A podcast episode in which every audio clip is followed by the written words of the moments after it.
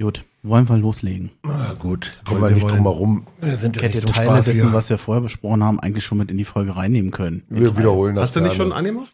An ist schon, ja. Ja, schneidest du alles zusammen. Eben. Die schönsten Zitate von die. Nee, lass es. Wie soll ich denn Knut zusammenschneiden? Das ist doch wieder eine eigene Folge, wie da rauskommt. Naja, dann hast du jetzt schon mal seine halbe Stunde. Dann nimm ihn das Mikro weg hier. ich kann so nicht. So, das nehme ich jetzt rein. Das ist der denn, Anfang der Folge. Kannst, du denn, kannst du denn sonst? das ist jetzt der Anfang der Folge. Das habt ihr jetzt davon. Wenn die Brasilianerinnen kommen. Ja. Mhm. Oder der stolze Na, jetzt wahlweise im Alter. Ja. Na, jetzt kann ich es nicht mehr nehmen. Das ist zu sehr Altherrenhumor. Das ist, äh, Passt das müssen wir uns dann nochmal überlegen. Ach so. Warum sollen wir uns verstellen? Ja. ja. Was für einen Schnitt haben wir? Deutlich Ü50 heute, ne?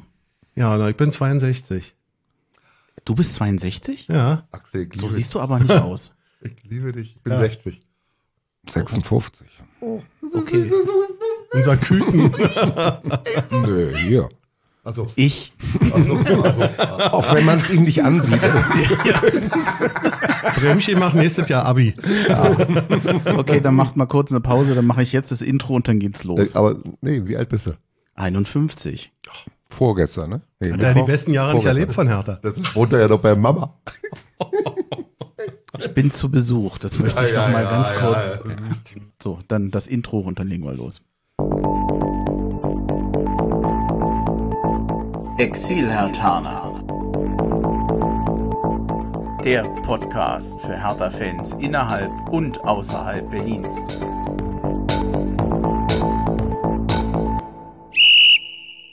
Ja, hallo Hertha-Fans in Berlin, in Brandenburg und weiter weg. Also hallo Exil-Hertaner, ich bin Bremchen und ich grüße euch hier aus Tempelhof mit dem Wolfgang, dem Knut und dem Axel in unserer Altherrenrunde heute. Wie soll ich sonst nennen? Hm, schön, dass ihr da seid. Leider nicht im Garten. Tut mir leid. Das Wetter hat nicht mitgespielt. Hallo Bremchen. Ja. Hallo. Hallo. Kommst du näher ans Mikrofon? Hallo Bremchen. Eben, eben habe ich es noch gesagt, ja. Machen wir eine kurze Vorstellungsrunde, wenn ihr wollt. Ich weiß nicht, wer anfangen will. Ihr könnt erzählen, was ihr wollt. Zumindest sollte irgendwie rauskommen, wo ihr herkommt, was ihr mit Hertha zu tun habt. Und falls euch ein Lieblingsspiel von euch einfällt, falls euch eins einfällt, könnt ihr das auch noch raushauen. Jetzt wird schwer. Ja, hallo, ich bin der Wolfgang. Äh ich bin seit 1995 in Berlin, bin eigentlich gebürtiger Rheinländer und bin eigentlich dann zu Hertha gekommen, weil mein, ich sag mal, Onkel, über zehn Ecken verwandt, der ist seit über 50 Jahren mittlerweile Hertha-Mitglied, sagte, wenn die aufsteigen damals, dann gehst du mal ins Stadion. Und dann hatte ich noch eine Karte bekommen, Dortmund, also Hertha gegen Dortmund, damals der Weltpokalsieger. Ich so oben neben der Anzeigentafel über der Ostkurve Oberring, dann noch eine Karte direkt neben der Anzeigentafel und dann das 1-1. So, und das war, da ging es dann schon so ein bisschen los. Und irgendwann dann mit mehreren Kumpels dann immerhin, dann Dauerkarte seit, ich weiß es nicht, 2002 oder sowas, Dauerkarte, Ostkurve immer, öfters auch auswärts, ja. Und mein Lieblingsspiel eigentlich so von der ganzen Begeisterung her, würde ich sagen, war fast dieses 2-1 gegen die Bayern mit, hm. wo Preetz dann noch den reingestolpert hat mit dem Schienbein und so weiter, ja, in Unterzahl und dann der damalige Stadionsprecher und noch fünf Minuten das Stadion hat getobt, ja, und wenn dann der Schlusspfiff kam, das war schon emotional, fand ich so mit das Beste. Hm. Axel, willst du weitermachen? Ja, gerne. Also wo ich herkomme, ich äh, mittlerweile aus Brandenburg, aber bin gebürtiger Berliner und äh, bin in Steglitz geboren und so weiter. Und bin Hertha-Fan geworden durch meinen Vater und einen meiner größeren Brüder. Mein größerer Bruder, der neulich auf der Hertha-Seite war, der 1000 Hertha-Spiele gesehen hat, wo jemand, jemand dann gepostet hat, na ist ja nicht so viel. Allerdings, allerdings muss man dazu sagen, dass das äh, fast nur Heimspiele waren, ähm, also Auswärtsspiele. Er hat zwar das, äh, die Pokalniederlage, das Nachholspiel in Hannover dann gesehen, aber gut. Ähm, wir sind früher ab und an, also ich gehe seit 57 Jahren zu Hertha ähm, und seit 1972 regelmäßig. Also da bin ich in die Oberschule gekommen und da bin ich immer mit meinen Kumpels hin. Äh, ist, glaube ich, verjährt, weil wir sind damals immer über den Zaun gesprungen, weil wir keinen, auch die zwei Mark nicht hatten für Unterring, äh, Kurve, Oberring gesamt. Und ähm, ja, und mein Bruder war, wie gesagt, äh, schon seit Gründung der Bundesliga da. Der ist auch einer der wenigen Menschen, die alle äh, Tasmania-Spiele gesehen haben, um mal das Thema kurz noch anzuschneiden.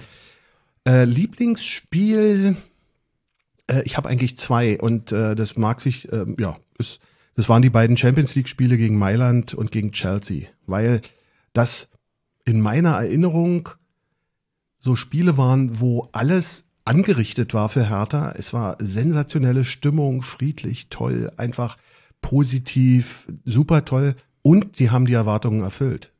Und ich kenne ewig viele Spiele, wo ich war, wo genau diese Stimmung am Anfang war und Hertha hat völlig verkackt auf gut Deutsch. Und deshalb sind diese beiden Spiele in meiner Erinnerung äh, ganz besonders. Äh, das war, das war so, wie ich äh, gerne öfter mal sehen würde äh, und seitdem nicht mehr gesehen habe. Danke. Ich überlege, ob ich jetzt für Knut doch nochmal die kleinen Sanduhren herhole, aber Ja, ich habe ja nicht umgedreht. Warte mal, ich mache jetzt die große Sanduhr. also zur Erklärung, äh, Bremchen hat hier eine Sanduhr laufen, die dann uns ähm, ja in unserer Redezeit beschneiden soll. Gott, die ist auf 60 Minuten, das muss reichen. Naiverweise. Neueste Technik. Ja, was soll ich sagen? Ich bin der Knut Bayer und ich bin Hertha-Fan, auch seit, ach, seit Ewigkeiten. Und äh, wie wild bin ich es geworden? Natürlich auch wie bei Axel. Ähm, der Vater war da maßgeblich daran beteiligt. Mein Vater ist im Wedding geboren und ähm, auch gebürtiger Berliner gewesen. Also wir sind jetzt schon in der dritten Generation Berliner. Das kann man schon sagen, ist schon so viel wie Hochadel. Und ähm, er war ähm, mittlerweile, ja, er war bei der Berliner Morgenpost Sportreporter und wenn wir, also Sportjournalist, und wenn wir damals halt zu Hause gesessen haben, sonntags in der Regel zum Mittagessen, und wir waren viele, also ich bin der jüngste von mehreren Geschwistern, dann gab es im Grunde genommen bei uns nur ein äh, Thema, das war Hertha. Und das hat mich natürlich massiv geprägt. Und ja, also kurz oben, also ich bin nicht Fan geworden, aber es, keine Chance gehabt, links, rechts oder irgendwo abzubiegen, sondern das ist einfach äh, in die Wiege gelegt worden. Ja, und was die Sache angeht mit den schönsten Spielen, entsprechend, also ähm, bin ich natürlich, äh, habe ich viele schöne Spiele gesehen. Und es ist ähm, auch das Spiel, was äh, äh, angeschnitten wurde mit dem Wiederholungsspiel und so weiter und so fort, die ganze Schiene und so, da fällt, fällt mir ein, da ich war in Uerdingen dabei beim Halbfinale, äh, 76, 77 in der Saison, wo wir 1 zu 0 gewonnen haben. Ich war ähm, jung, ich war jung und ich war ein Teil dieser Fankurve. Man darf sich das nicht vorstellen wie heute, dass da Tausende fahren. Wenn da vier Busse gefahren sind, war das damals egal, welche Szene, schon eine ganze Menge. Und ähm, ich kann mich halt nur noch erinnern, wir gewinnen, wir sind im Pokalfinale und gefühlt diese ganzen 2, 3, 500, ich weiß es nicht mehr, Fans äh, waren ein Riesenhaufen. Die sind alle übereinander gesprungen und äh, haben einen Riesenberg äh, gebildet und ich als Bengel natürlich auch noch mit rein und so. Also pff, das war irre, irre. Also dass äh, meine Hertha im Pokalfinale stand, das war, ja, ich weiß nicht, ob ihr das kennt, zwischen äh, dieser Freude und dann schon Pipi in den Augen haben vor Freude und so, das ist halt etwas, was natürlich unglaublich ist. Ja, das ist eigentlich, meine, mit einer meiner schönsten Erinnerungen, natürlich auch das 9-1 gegen Dortmund äh, in der Bundesliga, wo ich das allererste Mal ohne Vater in der Kurve stand. War natürlich doppelt prägend, aber jetzt könnten man noch ganz viele andere Spiele äh, aneinander rein, die ich einfach großartig fand. Auch ja, Champions League, es gibt jede Menge. Das Bayern-Spiel, da war ich das erste Mal mit meinem Sohn da lange, lange Geschichte. Habe ich auch mal, ein, mal so ein Buch geschrieben, habe ich das auch mal niedergeschrieben. Und ähm, ja, das ist natürlich etwas, was mit mir grob ganz eng zu tun hat. Und ja, soweit erstmal. Ich weiß jetzt nicht, ob ich jetzt Öl ins Feuer gieße, aber du hast auch den Hertha-Sieg 1977 bei den Bayern gesehen. Ja. Das ist ja, bist ja schon Zeitzeuge inzwischen. Ja, ne, mit Öl ist auch gar nicht mal so schlecht. Auch Öl ist ja fossilen Ursprungs. Also Fossil, Öl, Öl und wir Fans, die das Spiel damals gesehen haben, sind Gleiches. Ja, du darfst Öl zu mir sagen. Nee, ähm, ja, habe ich gesehen, 2-0. Grau und äh, Gersdorf waren die Torschützen damals. Das war 77, Oktober. Datum weiß ich jetzt auch nicht so genau mehr, das ist auch vollkommen wurscht. Und ähm, ich kenne, also es gibt natürlich noch mehrere, die dabei waren, aber ich meine, so aus dem Dunstkreis, ähm, glaube ich, war Helmut Frieberg noch mit da, Manne Sangel. Mehr weiß ich jetzt ehrlich gesagt gar nicht. Und das Irre dabei war, das kann man, kann man sich gar nicht vorstellen, wir hatten damals ja eine Fanfreundschaft mit Bayern. Und, ähm, und die war wirklich irre intensiv. Jetzt werden viele sagen, wie geht denn das mit Bayern und so. Ja, das war eine Zeit, wo in der Südkurve in München halt noch bayerisch gesprochen wurde. Ne? Da gab es keine Brandenburger Sachsen Erfolgsfans oder was weiß ich alles, oder die sonst woher kommen. Ähm, sondern das war halt noch eine sehr lokale, begrenzte Geschichte und das war sehr urig. Und wir haben uns also nach der zweiten Mars auch wunderbar verstanden, weil wir dann ungefähr dieselbe Sprache gesprochen haben. Das war auch etwas, also in der Kurve, wir fahren da rüber und sind bei denen in der Kurve, sind absolutes No und gewinnen dann auch noch. Und wie wir Berliner halt sind, so bescheiden und zurückhaltend, haben wir natürlich dieses, dieses 2-0, wir haben das denen auch deutlich gemacht, dass wir da gewonnen haben, akustisch, ja, und äh, ja, das war schon eine schöne Sache. Mhm. Und ich hoffe, dass ich irgendwann mal dieses Alleinstellungsmerkmal, ich will nicht irgendwann mal die Kiste gehen in 30 Jahren oder so, ja, und dann sagen, ach ja, auf dem, auf dem Grabstein steht, er hat doch den letzten Sieg gesehen. Also schlimm wird's erst, wenn ZDF History kommt, dann musst du den Gedanken machen. War das denn das Ende der Fanfreundschaft danach? nee, nee, nee, nee, nee, nee.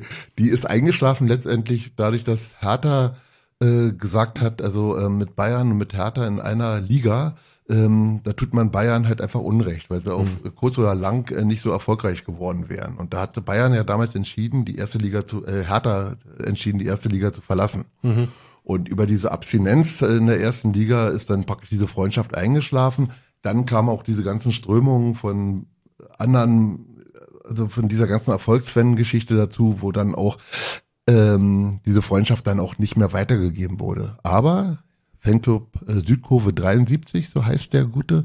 Ähm, also, wenn da irgendjemand diesen Podcast von, der, von diesem Fanclub hört, Leute, es waren wirklich, wirklich geile Nächte bei euch.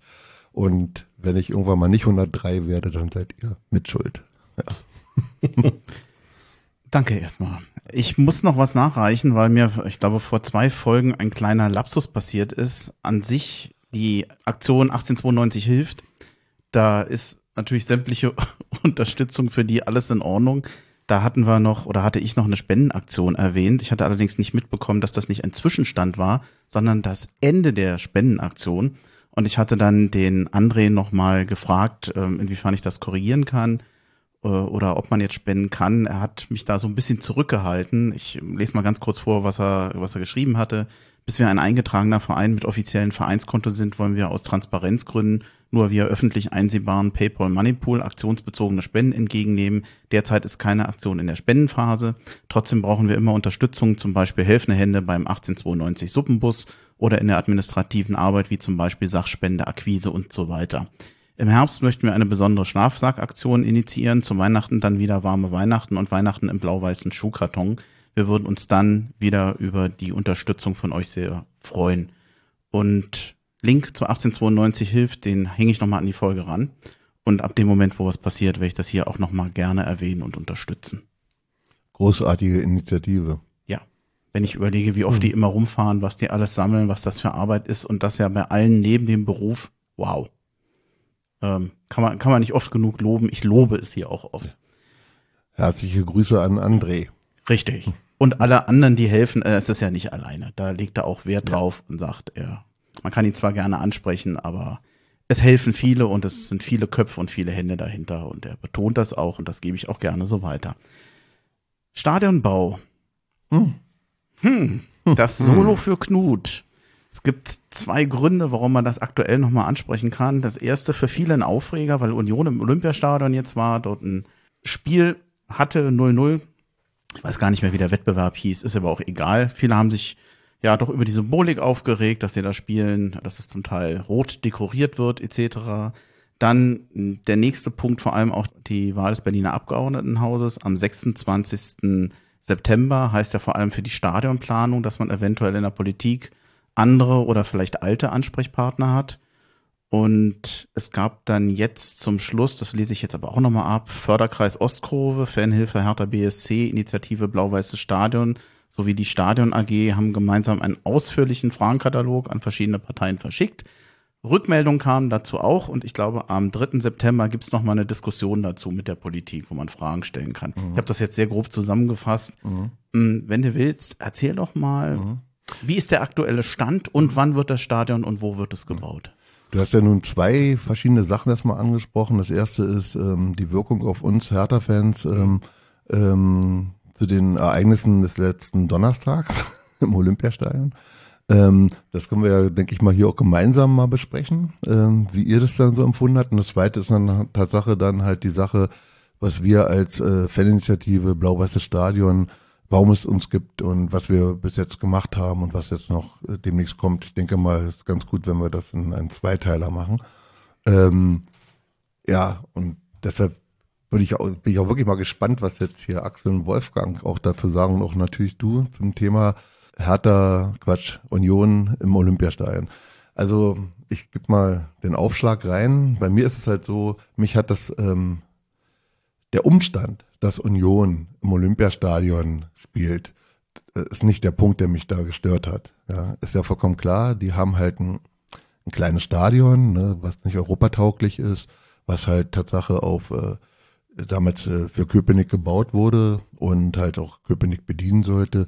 Und der Erfolg, der sich da jetzt eingestellt hat bei den Köpenickern, der sich ja auch in den Mitgliedszahlen niederschlägt, ne, wo sehr viele Eventis jetzt halt dort den Weg zu diesem Verein gefunden haben. Da nochmal an der Stelle Danke an den ersten FC Union, sonst wären die vielleicht zu uns gekommen. Und ähm, das ist nicht der Punkt, der mich stört. Ja, natürlich, ja, das ist ein städtisches Stadion. Und richtig ist, dass die Olympiastadien GmbH natürlich zusehen muss, dass sie da Geld generiert. Vollkommen richtig.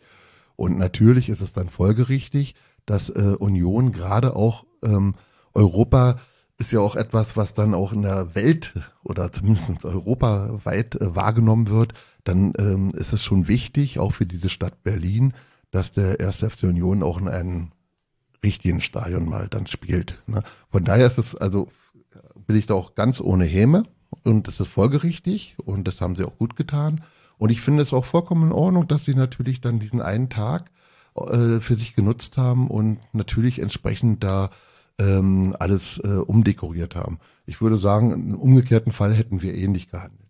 Das ist nicht das, was mich stört. Mich, was mich stört, ist halt, und das kann man halt wirklich ähm, dank der des Internets, äh, das nie vergisst, äh, immer noch nachlesen, wenn man sich in diversen Unionforen bewegt, sind weit über zwei Drittel der Fans haben das Signal schon verstanden und entsprechend ausgelegt, nämlich als Demütigung für Hertha und halt auch, ähm, es wurde ständig und immer wieder unter die Nase gerieben, dass das Stadion, was ihnen aus der Bedrohung äh, geholfen hat, äh, wird dann als äh, Kloschüssel diffamiert und, und, und.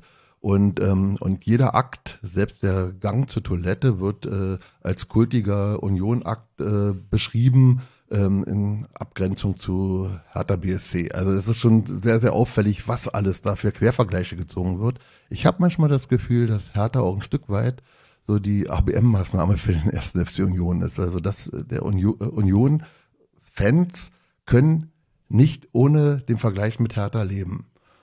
Das ist natürlich auch wieder klar, das ist selbstverständlich so, aber es ärgert mich halt maßlos, dass halt diese Vorlage ähm, mit den äh, Roten nicht etwa dafür äh, benutzt wird und nicht gesehen wird in der Fanszene als identitätsstiftend für Union, sondern halt in erster Linie, ha, jetzt zeigen wir mal den Charlottenburger, wo es lang geht. Und das hat mich ziemlich gestört. Ähm, ja, das ist der Punkt eigentlich letztendlich. Ja, für meine Person muss ich sagen, also pff, ich habe mir das eigentlich gar nicht so großartig alles medial verfolgt und so weiter. Ich war an dem Abend auch äh, in den Wühlmäusen. Da habe ich dann mehr zu lachen gehabt, als äh, mir in irgendwelchen Unionforen mich rumzutreiben, was ich sowieso nicht tue. Deswegen habe ich gesagt, naja, gut, unschön, müssen wir mit leben, ist so. Ich bin da nicht ganz so emotional wie Knut, aber äh, ja, müssen wir halt mitleben. Solange wir kein eigenes Stadion haben, wird uns das immer wieder passieren. Ja, ich sehe es auch eher so, wie Wolfgang das sieht, dass ich mich das nicht so doll interessiert hat und dass sie es umdekorieren, das fand ich nicht weiter schlimm. Die anderen Sachen, denke ich manchmal auch, hätten wir wahrscheinlich ähnlich gemacht oder einige Fans von uns. Äh, insofern, äh, das, wie, gesagt, das ist nicht unser Stadion und wer es mietet, mietet's und das kann man schön und nicht schön finden. Beim DFB-Pokal stehen auch manchmal Vereine bei uns in der Kurve, die ich da lieber nicht sehen würde. Aber es ist eben leider so. Und umdekoriert wird auch immer. Meistens ja ist ja eine Kurve wenigstens rot-weiß. Äh, zwar dann auch nicht Union, aber immerhin. Und ähm, ja, also wie gesagt, ich, ich sehe das relativ entspannt äh, bei der Sache. Und äh, bin auch sowieso nicht der, der jetzt irgendwie auf Union schimpft und hetzt und diese Kommentare gucke ich mir auch nicht an, so wie ich mir auch andere politische Sachen also dann nicht angucke, weil ich das, weil ich weiß, was da kommt und das, das will ich mir nicht antun. Dazu bin ich dann auch nicht zu tief drin und muss nicht härter Politik machen. Dann bin ich der dritte Entspannte in der Runde, weil ich auch denke, man muss nicht über jedes Stöckchen springen, was einem immer vorgehalten wird. Ich sag mal, ich leite eigentlich da andere Fragen ab, nämlich ob es, warum es die Politik eigentlich nicht schafft, eine richtige Strategie oder eine richtige abgestimmte Planung für Sportstätten zu haben.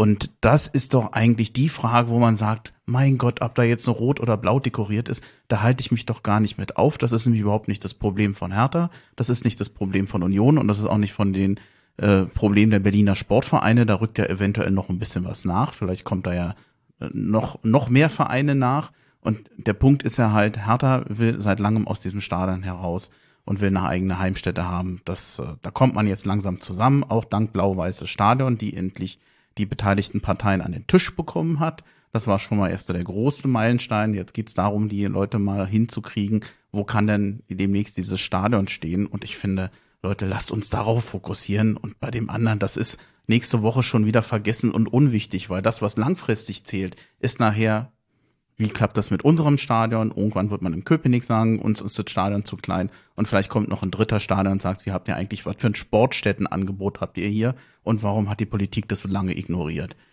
Das finde mhm. ich viel interessanter. Da würde ich viel mhm. lieber den Fokus drauf haben. Mhm. Was jetzt nichts gegen den emotionalen Knut ist. Dazu sage ich gerne was, aber ich will noch einmal auf die, mhm. auf, ja, eure Meinungen jetzt gerade noch mal kurz eingehen. Ihr drei seid entspannt, das finde ich gut. Damit es brennt kann, in ihm. Ja, wir sind zu viert, drei sind entspannt. Ich kann mit dieser Pattsituation leben. Ich, ist kein Problem. Eigentlich Aber, hast du ja die Mehrheit. Aber ich möchte noch eine Sache nur kurz zu bedenken geben. Das, also das DFB-Pokalspiel ist außen vor. Da, da gibt es auch keine Konkurrenzen ähm, innerhalb dieser Stadt letztendlich mit dem Finale. Hm, leider nicht. Ja, ähm, es ist halt so, dass ähm, jedes Stadion, jede Heimstätte eines Bundesliga- oder Profivereins, ach, auch Amateurvereins, immer auch identitätsstiftend ist. Also Stadion und Verein sind immer eine Einheit. Und diese Einheit ist am Donnerstag definitiv äh, nicht, äh, sie ist gebrochen worden, sie ist zumindest in Frage gestellt worden. Und wenn eine Heimstätte nicht mehr identitätsstiftend für einen Verein ist, dann ist dieser Verein letztendlich auf dieser Strecke heimatlos und hat auch ein Stück weit an seiner Identität verloren. Und eine Identität mit der Heimstätte bedeutet letztendlich auch ähm, wirtschaftliche Folgen, weil damit kannst du deine Marke kreieren. Ne? Wir sind hier äh, im Olympiastadion verortet, keine Ahnung.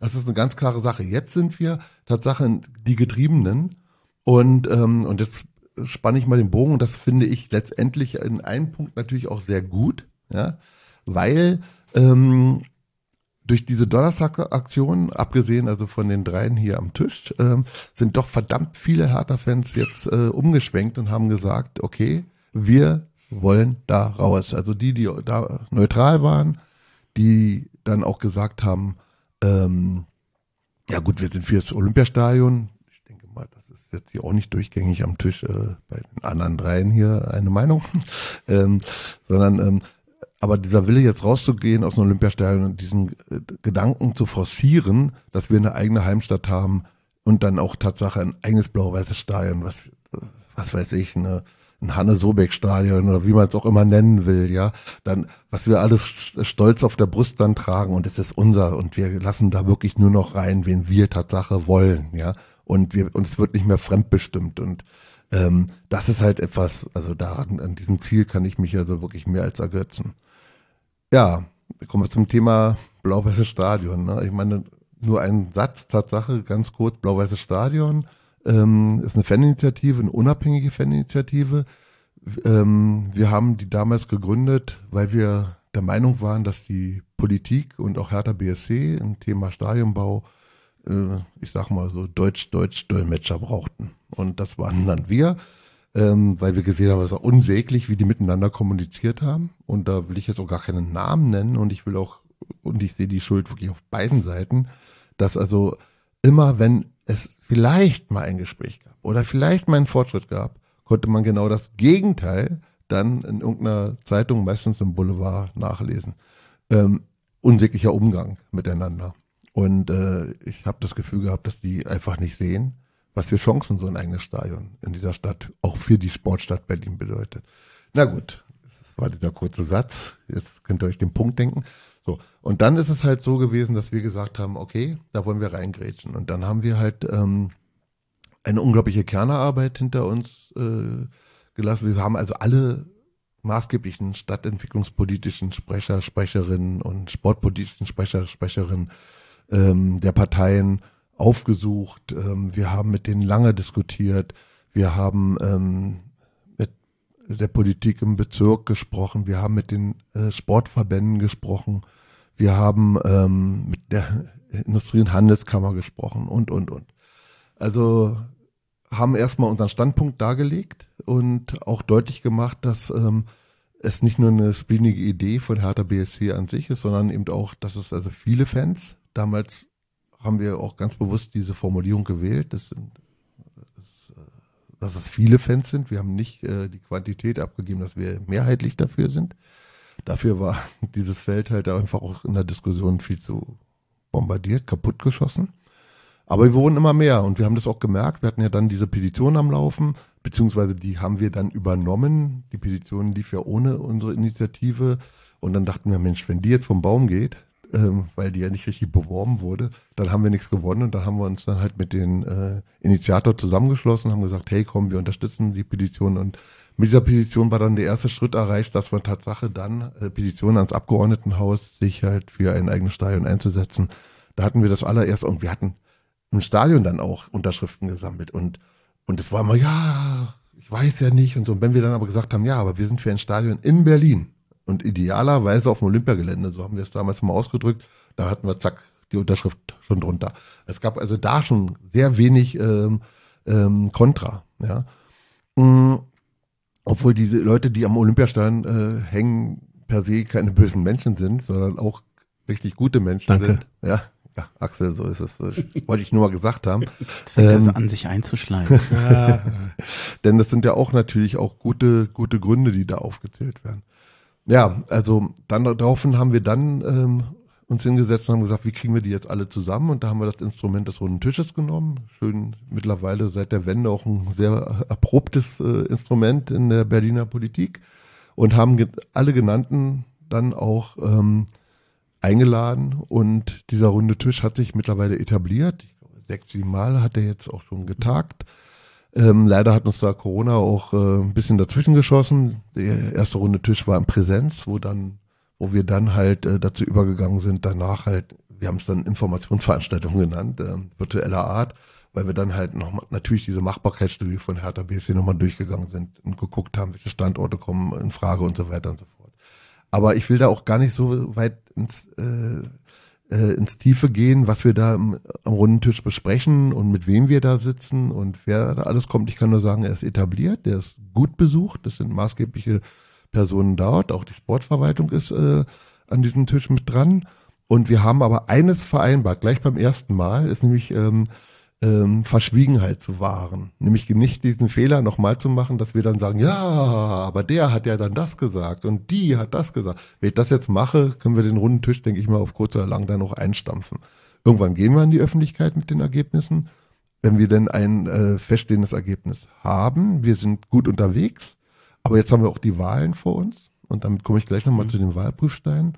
Und diese Wahlen ähm, da werden ja die Karten letztendlich auch nochmal neu gemischt. Da müssen wir halt auch sehen, wer sitzt denn dann am runden Tisch. Ne? Also wer von den genannten ist denn da überhaupt noch in Amt und Würden? Es zeichnet sich einiges ab, dass einige nicht mehr kandidieren, also von der Politik, dass ähm, einige listenplatzmäßig nicht so gut dastehen, wo man damit rechnen kann, dass sie vielleicht nicht mehr dabei sind. Aber wir haben halt auf jeden Fall, also äh, als Konstante sind halt die Verbände und so weiter und so fort natürlich dabei. Die haben jetzt die Wahlen zum Teil auch hinter sich. Das ist halt das eine. Und dann hatten wir dann gesagt, okay, wir als Blau-Weiße Stadion merken, gerade auch seit Donnerstag, also da rennen die uns auch E-Mail-technisch, also auch die Fans die Bude ein. dass wir unbedingt alles dafür tun sollen, möglichst schnell Einigung zu erzielen. Wir müssen raus aus diesem Stadion, wir müssen aus der Umklammerung raus der Stadt und ähm, wir müssen auch raus aus der aus dem willfährigen Umgang mit Hertha BSC, weil das ist etwas, was sich natürlich auch gezeigt hat, ist natürlich, die wissen ganz genau, ähm, dass Hertha BSC als Ankermieter für die natürlich äh, Gold wert ist und, äh, und da ist natürlich das Interesse erstmal nicht so groß. Aber diesen Zahn, denke ich mal, haben wir vielen schon gezogen. Also der Wunsch ist klar, wir wollen raus. Und jetzt sind also, äh, was man im Wahlprüfstein auch gemerkt hat, wir hatten dann mit der Fanhilfe, du hast ja alle genannt damals, äh, beim FKO und ähm, mit der Stadion AG und zusammengesetzt haben Wahlprüfsteine an die Parteien verschickt. Äh, insgesamt sieben Fragen, sieben Prüfsteine. Die ersten drei gingen halt um Polizei, Gewalt, um äh, Fanrechte, um den Fortbestand des äh, Fanprojektes, auch ganz wichtige Themen.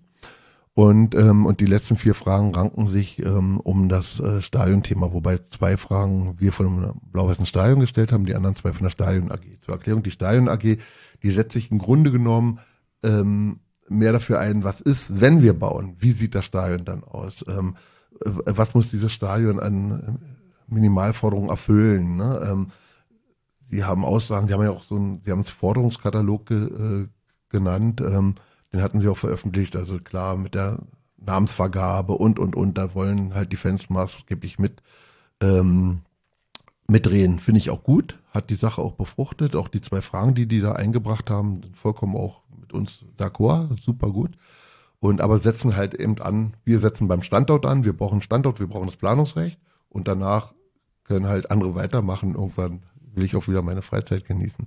Ja, und diese Wahlprüfsteine sind beantwortet worden von allen angefragten Parteien. Ja. Und ähm, das ist ja öffentlich, das kann man nachlesen. Man kann halt sehen, ähm, dass die Grünen sich ohne Wenn und Aber zu diesen ähm, äh, äh, eigenen Stadion gestellt haben. In Berlin auch. Und auch ähm, ganz wichtig ist, dass halt ähm, eine ausreichende ÖPNV-Verbindung A schon da ist weil das halt dann auch die Landeskasse nicht belastet und natürlich auch äh, muss es auch eine ausreichende ÖPNV-Verbindung geben, damit halt dann auch die Lärmemissionen, ganz wichtiger Punkt, ne, bei An- und Abreise, äh, sich im Geringen halten. Dann kann man natürlich gucken, ähm, und das werden wir demnächst auch schauen, wo kann denn so ein Standort sein für ein Stadion, wo bereits die ÖPNV-Anbindung so ausreichend vorhanden ist. Der, dann haben wir die SPD.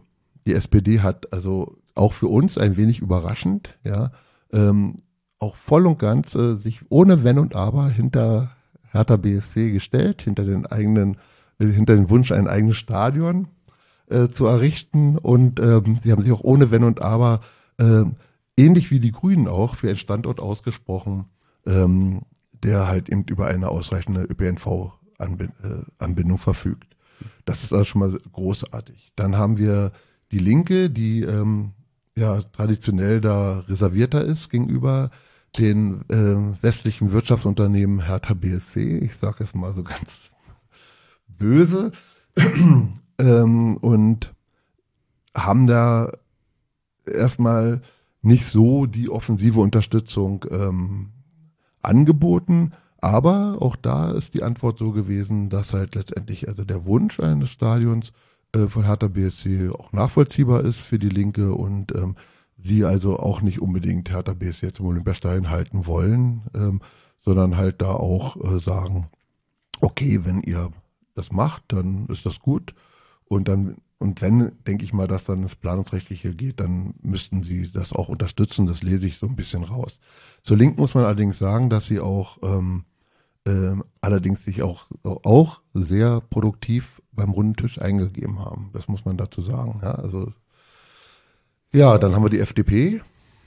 Ähm, die, ganz ehrlich, die Antwort zu den Wahlprüfstellen der FDP habe ich überhaupt nicht verstanden. Also die ist dermaßen investorenfeindlich und steht vollkommen konträr zu dem eigenen Wahlprogramm. Mhm. Denn da steht drin, wir unterstützen Hertha BSC, bei der Suche äh, eines Standortes in Berlin. Und dann ist halt der Wahlprüfstein der FDP halt doch ein wenig relativiert ausgefallen. Das habe ich nicht ganz verstanden. Wahrscheinlich ist da die Kommunikation äh, ähm, untereinander nicht so gegeben. Bei den vielen Abgeordneten auch nicht verwunderlich, denke ich, die sie hier haben. Also habe ich, ja, so äh, ist das halt erstmal da auf dieser Strecke ähm, zu sehen. Aber als allerletztes natürlich äh, last. Äh, CDU wahrscheinlich. Genau, noch. but not least, die CDU. Ja. Und die CDU, ja, ich habe jetzt erstmal ähm, die Regierungsparteien abgearbeitet und die FDP ähm, wegen des Widerspruchs, aber die CDU darf man natürlich da nicht vergessen, wollte ich auch nicht. Mhm. Ähm, denn die haben auch ähm, sowohl im Wahlprogramm drin, dass sie Hertha BSC unterstützen wollen beim Stadionbau und ähm, machen das auch ähm, äh, in ihrer Antwort ähm, der Wahlprüfsteine deutlich. Man hat doch gemerkt, ne, dass also einige Parteien sich wirklich sehr, sehr viel Mühe gegeben haben, diese Wahlprüfsteine zu beantworten. Ähm, und das ist etwas, was wir Fans natürlich auch sehr gerne sehen. Ne? Wie, also alle, die wir gefragt haben, antworten. Das ist nicht üblich bei Wahlprüfsteinen. Also das äh, kann man jede andere Thematik verfolgen. Also das ist schon also großartig. Da Dank wirklich an alle, die geantwortet haben. Ja, und die CDU ist also, wie gesagt, un, sagt das auch deutlich, ähm, ohne Wenn und Aber da an der Seite von Hertha BSC. Ähm, darüber habe ich mich besonders gefreut, weil dass ich überhaupt dann diese Faninitiative initiiert habe, ja, die Leute um mich rumgeschart habe, ähm, war, hatte ja auch einen Schlüsselmoment. Und das war eine Veranstaltung von äh, Andreas äh, Statzkowski von der CDU, ähm, ähm, der auch im Sportausschuss äh, sitzt für die CDU des Abgeordnetenhauses. Und der hatte mal so eine Veranstaltung gemacht ähm, in Westend, hat also hat der BSC nicht eingeladen, hatte aber acht äh, Tische voll von Naturschutzverbänden bis ach, und alle, also hat alles rumgeschart äh, und da alle acht Tische sagten nein, nein, nein, nein, nein, nein, nein, nein. Im Publikum, dann kam einer von der AfD, hat dann auch noch gegen Hertha gewettert, äh, das war eine CDU-Veranstaltung wohlgemerkt und ging dann noch auf seinen Platz von mir aus können sie auch absteigen und so. Ne? Es war eine unglaubliche Feme-Veranstaltung, die mich so wütend gemacht hat, ja, ähm, dass ich gesagt habe, okay, das wollen wir mal sehen. Ne? Ja, und mittlerweile ist es halt doch sehr äh, sachlich geworden, ja. Und, und, äh, und die Unterstützung der CDU, vor diesem Hintergrund freue ich mich natürlich da auch sehr, ja. Und jetzt muss man halt sehen, was diese Wahlprüfsteine nach dem September an Wert haben. Ja. Gut, also das Dumme ist, ihr müsst jetzt eigentlich ein bisschen innehalten, weil ihr nicht wisst, in, welch, in, in der Zukunft welche politischen Ansprechpartner sind da. Wer, wer ist sozusagen der neue Senat dann? Ja, ja das wer ist, bildet den neuen Senat? Das ist richtig, aber ähm, wir haben von vornherein es immer darauf angelegt, alle Parteien denn dann, mhm. die wir angesprochen haben, äh, mitzunehmen. Ja. ja. Also das heißt, es ist ja letztendlich wird es eine Abstimmung im Abgeordnetenhaus geben dazu. Und da äh, denke ich mal, wird es keine geheime Wahl geben. Und, äh, und, und, unser Traum ist es, dass es parteiübergreifend, also Mehrheiten gibt für diesen Standort, den wir denn dann haben. Ja, dass sie dann dafür votieren. Ähm, man darf ja auch nicht vergessen, so eine Partei, ähm, wenn man sich die Abgeordneten anguckt, 20 Prozent davon haben vielleicht maximal eine Affinität zum Fußball. Und von diesen 20 Prozent müssen dann auch noch äh, welche eine Affinität zum Profifußball und dann auch noch zu Hertha BSC haben. Das ist natürlich eine dünne Decke. Ja, es ist natürlich klar, dass Mietenpolitik und so weiter und so fort, dass viel größere natürlich selbstverständlich einen viel größeren ähm, Stand äh, äh, hier in, in der Berliner Politik hat. Aber die wir am runden Tisch haben, die haben natürlich dann die Aufgabe, wenn wir soweit sind, dann ihre Leute mitzunehmen. Du hast eben Stillschweigen nochmal genannt und ich werde dich jetzt auch nicht auffordern, das zu brechen. Mhm. Ich interpretiere es mal auf meine Art und Weise. Der erste Schritt war, die Parteien erstmal die beteiligten Leute an einen Tisch zu bekommen.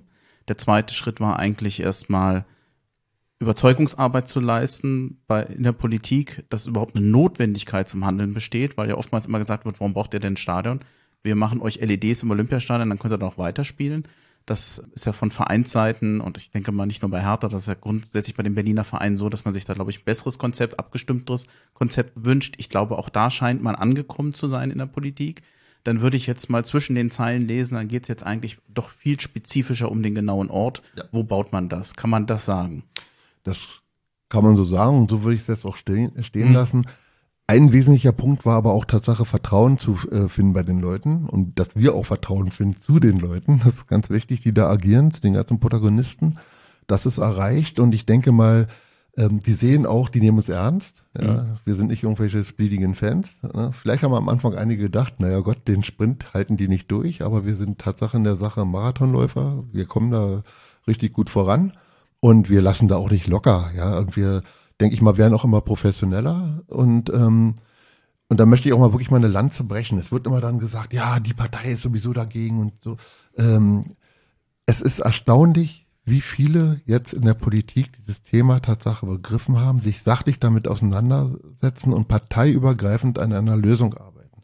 Wenn ich da vorhin auch die, die Linke genannt habe, kann ich nur noch mal sagen, auch der Mensch, der da von der Linken in dieser Runde sitzt, ist ein Teil einer, einer konstruktiven Runde. Und ich bin total froh, wie diese Runde sich gefunden hat. Ziemlich schnell und auch zum Wahlkampf hin haben die nicht angefangen, sich die Augen auszukratzen. Das war ja unsere große Sorge. Jetzt ist Wahlkampf, na Gott, jetzt können wir das Thema ja wirklich einpacken, weil jeder es entweder für sich oder, oder gegen den anderen verwendet. Alles nicht passiert und deshalb also wirklich an der Stelle einen großen Dank an die Politik hier in dieser Stadt. Das ist schon fast ein gutes Stichwort. Eine Frage stelle ich noch, obwohl wir weit über der Zeit sind bei dem Thema. Du hast ja auch wieder die, die Sanduhr umgedreht, ich habe es gesehen.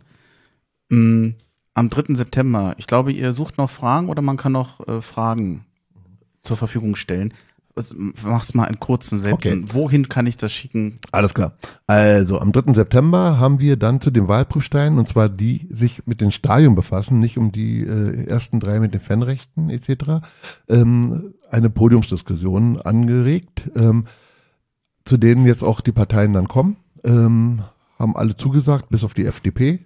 Und ähm, ja, und dadurch, dass die Räumlichkeiten sehr begrenzt sind, ne, wir hätten es gerne vor drei, 400 Leuten gemacht öffentlich, ähm, sind wir darauf angewiesen, dass wir vorab Fragen aus der Fanszene bekommen zu dem Thema und vor allen Dingen insbesondere zu den Wahlprüfstellen. Lest euch die durch. Darum geht es. Und dazu wollen wir die Parteien befragen. Und wenn ihr denn vorab irgendwelche Fragen habt, schickt sie an uns und zwar an, jetzt kommt's, blau-weißes Stadion. Blau-weißes Stadion ein Wort mit Doppel-S, das blau-weiß.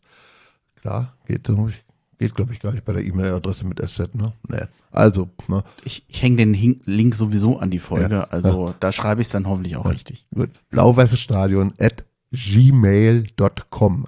gmail.com. Okay, ich schreib's auf. Dann kommen wir jetzt aber vom Stadion mal zum Fußball, zum richtigen Fußball, oder? Oder das, was, ne, richtiger Fußball war es auch nicht. Ganz schlechte Überleitung nach dem Bayern-Spiel. Danke. Ist gar nicht so schlecht, die Überleitung, weil die haben ein Stadion gebaut, weil sie auch im Olympiastadion gespielt haben.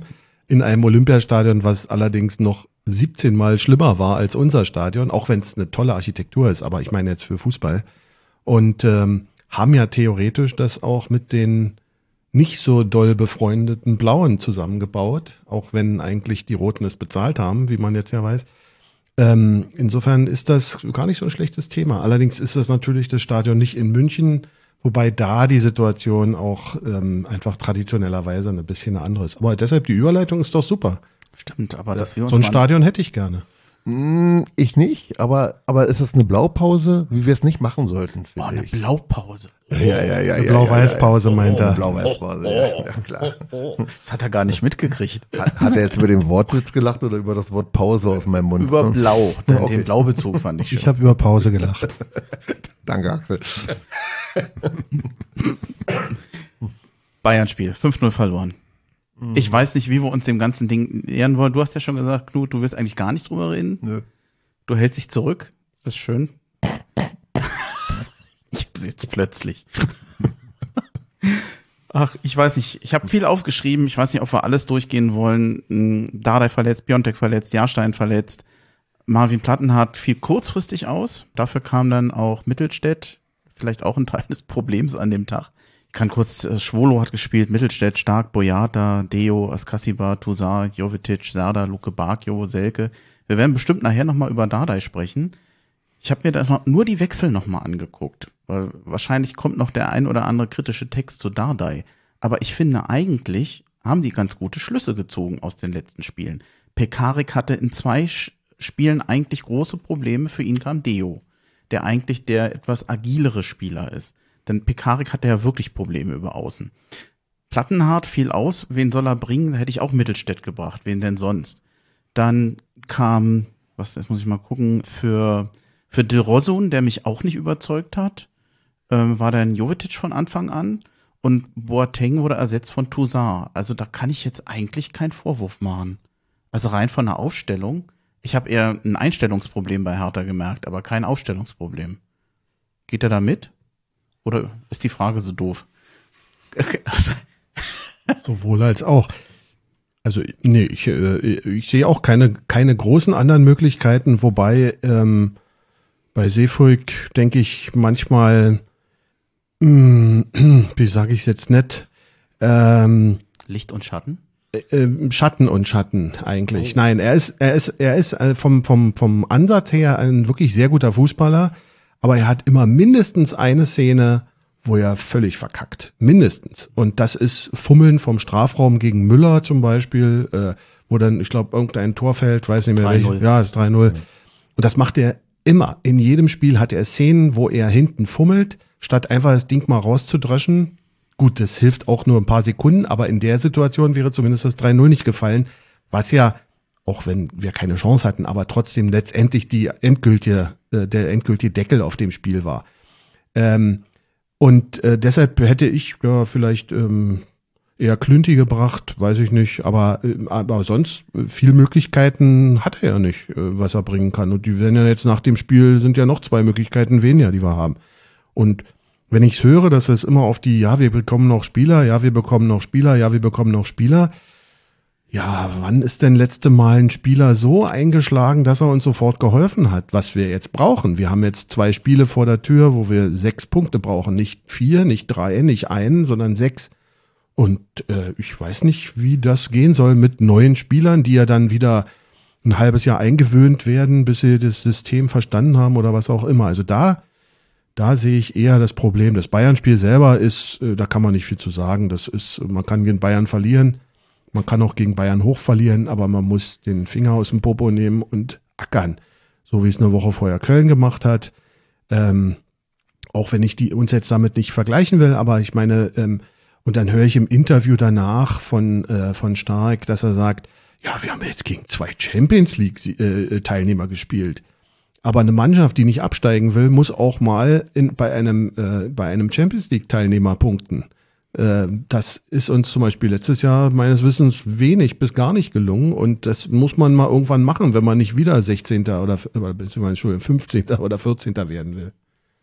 Willst du da auch Luft machen, Wolfgang? Oder ist das, nee, ich kann mich da. haben, haben wir dir keine sehr gute gut Brücke gegeben? Also. bei, äh, an Axels Ausführungen anschließen. Ja, da hat er nämlich vollkommen recht. Von den Spielern, die wir haben, war es von so her, aber was halt total nicht gestimmt hat, war die Einstellung. Hm. Und das war halt Ich wieder mal. Ich reibe mich ja, ich, ich weiß nicht, ob es heute nach, nach so einem Spiel Sinn macht, auf, über Einzelne zu sprechen, wo ich insgesamt das Gefühl habe, da hat ein Team nicht funktioniert. Äh, nichtsdestotrotz, ich habe mich ja, oh, ich weiß nicht, ob ich mich damit immer unbeliebt mache, schon sehr mit Selke gehadert. Ein, ein Spieler, der für mich eigentlich schon mal weg war, bei dem geplant war, dass er zu Bremen geht. Dann sind die nicht abgestiegen und dann war er hier. Und ich hatte immer so den Eindruck, na, ob das Hertha wirklich so geplant hatte, dass er nochmal zurückkommt. Dann hat er eine tolle Vorbereitung gemacht. Dann hat er ein Tor geschossen im Pokal. Und das ist jetzt das dritte Spiel. Er hatte zwei super Chancen, vor allem eine. Das war äh, Goretzka, das soll, glaube ich, ein Rückpass werden und spielt Selke wunderbar in den Lauf. Der macht das eigentlich gut. Der nimmt den Lauf an, schließt dann aber viel zu früh ab. Und ja, das Schüsschen war dann nichts Dolles. Dann macht er noch mal, also den, den kann man, jetzt kommt Phrase, den kann man auch mal reinmachen. Und auch danach noch mal hat er noch mal eine gute Chance gehabt. Aber ansonsten, ach, ich habe schon wieder Angst, dass Selke wieder in dieses alte Fleckma zurückfällt. Habt ihr, hast du zu dem eine Meinung? Sorry, dass ich dir Ich jetzt, möchte eine Lanze für Herrn Selke brechen. jetzt kommt. Ja, ich habe ja äh, äh, anscheinend öfter andere Meinungen hier am Tisch, aber ähm, Nee, nee, das ist Knut. wenn, wenn, so richtig. Nee, äh, nee, ich höre dir jetzt sehr gerne zu, weil sonst hätte ich auch was dazu gesagt. Wahrscheinlich in der Ja, gleichen Richtung. Ich, ähm, wenn man sich die Spielanlage von Hertha anguckt, seit Kalu und Ibisevic weg sind auf jeden Fall, vorher bedingt auch schon. Da war ja Selke auch da, als, als Ibisevic da war. Ist das Spiel nicht zugeschnitten auf den Mittelstürmer. Punkt. Und der Mittelstürmer bei uns ist der erste Verteidiger vorne und er kriegt keine Bälle. Also ein Mittelstürmer muss gefüttert werden und das wird er nicht, weil unsere Außen, ich sage jetzt doch einzelne Namen, nämlich Dilrosun zum Beispiel, für mich ein Komplettausfall ist seit Monaten. Da hat er zwei geniale Szenen, dann verfummelt er sich die dreimal hintereinander. Das ist kein Fußball, den ich sehen will. Der, der er kann gerne fummeln, wenn er vorbeikommt, aber wenn er nicht vorbeikommt, dann muss er irgendwann mal merken, ach Mensch, da steht ja einer frei, dann spiele ich den mal an. Und solange keine Flanken kommen, ich sage jetzt nicht im Minutentakt, aber wenigstens ein paar, hat ein Selke keine Chance. Und er rennt und er ackert und von der Einstellung her ist er in meinen Augen ein Spieler, der immer vorne weggeht. Das hat ja Dada auch gesagt und das, das finde ich auch. Sieht manchmal ein bisschen unglücklich aus und er hatte natürlich auch eine richtige schlechte Phase. Aber äh, ich denke, man muss, ja, jetzt ist er nur verletzt, er hat einen Rippenbruch, ne? das stand heute Morgen äh, im Internet. Das heißt, er wird auch eine Weile wieder ausfallen. Jetzt haben wir eben gar keinen, ist auch okay. Ähm, dann spielen wir eben, ähm, weiß ich nicht, 4-1-4 oder so, keine Ahnung. Ähm, aber generell äh, finde ich Selke, also ich fand das, im ersten Moment dachte ich auch, oh Gott, jetzt wirklich, aber dann letztendlich hat er mich auch in der, in der Vorbereitung überzeugt. Er ist, das Pokaltor war sensationell, äh, fand ich. Also wenn man sich anguckt, wie hoch er springen kann, ja, das ist schon, er hat die Klasse, die hat er schon, die hat er schon lange. Er kann sie nicht immer abrufen und das liegt zum Großteil an den Mitspielern, die ihn nicht richtig einsetzen oder an der Taktik, die nicht auf ihn zugeschnitten ist. Danke, Axel. Axel und ich sind einer Meinung. Kommt nee. nicht oft vor. Ja. Ich sehe es ähnlich. Also ich meine, wir Fans sind ja auch ziemlich einfach gestrickt. Ne? Wenn also äh, vorne einer, ich sag mal, 90 Minuten lang nicht zu sehen ist und dann macht er in der 91. als Stürmer das Tor, da ist er unser Held. Ja, dann rennen wir da mit den Trikots durch die Gegend und flocken seinen Namen überall rauf. Ja? Wenn aber ein Abwehrspieler hinten 90 Minuten lang richtig gut spielt, aber dann leider in der 91. sich äh, tunneln lässt, äh, dann äh, läuft das umgekehrt, dann brennen die Trikots. Ja? Ähm, der Fokus liegt natürlich immer auf dem Sturm. Aber ich finde, äh, du hattest es ja vorhin genannt, ähm, dass halt äh, Spieler sehr gut, ähm, ja, das ganze Spiel über eigentlich sehr gut spielen, aber dann doch diesen einen entscheidenden Fehler machen. Wir hatten das gestern auch in einer illustren Runde, mit dem wir da äh, Bayern äh, Spiel gesehen haben. Ja, egal, wir hatten ja viel Zeit während des Spiels mit uns zu unterhalten, was wir dann auch getan haben. Und, ähm, und einer sagte, dass das halt ein Mentalproblem ist. Es fehlt halt ähm, die Konzentration über die komplette Spielzeit. Da können Leute 90 Minuten lang gut spielen, sie machen diesen einen entscheidenden Fehler und Hertha macht dann diesen einen entscheidenden Fehler dann ist halt die Situation im Sturm, dieser, wenn das Ding reingegangen wäre, wäre es 0-1 gewesen, dann wäre das Spiel auch ganz anders gelaufen. Ja, da fehlt halt einfach Das immer, kostet jetzt 5 Euro ins Phrasenschwein. Ja, klar, logisch. Ich, ich habe das Ding hier eh schon gefüllt, aber ähm, ich nehme es ja nachher auch mit, von daher ist es mir egal.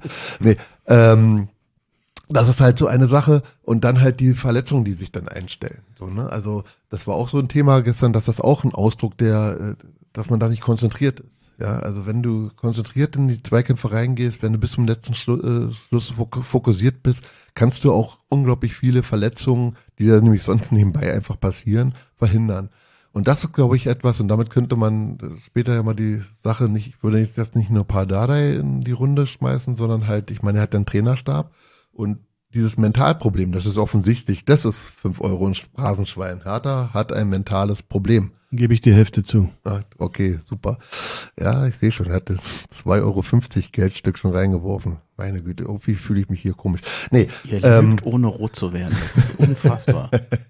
Na klar, wäre ich nicht rot. er wird blau. Er hat in letzter Zeit so viel mit Politikern gesprochen. Also, da oh ja, schlechter können. Einfluss. Da musst du das können. Ja, aber eine Kasse hat er ja. Oh Gott, nee, keine Gerüchte streuen. Nee, auch weiße Kasse hoffentlich, ja, eine schwarze. Na ja, klar, na klar.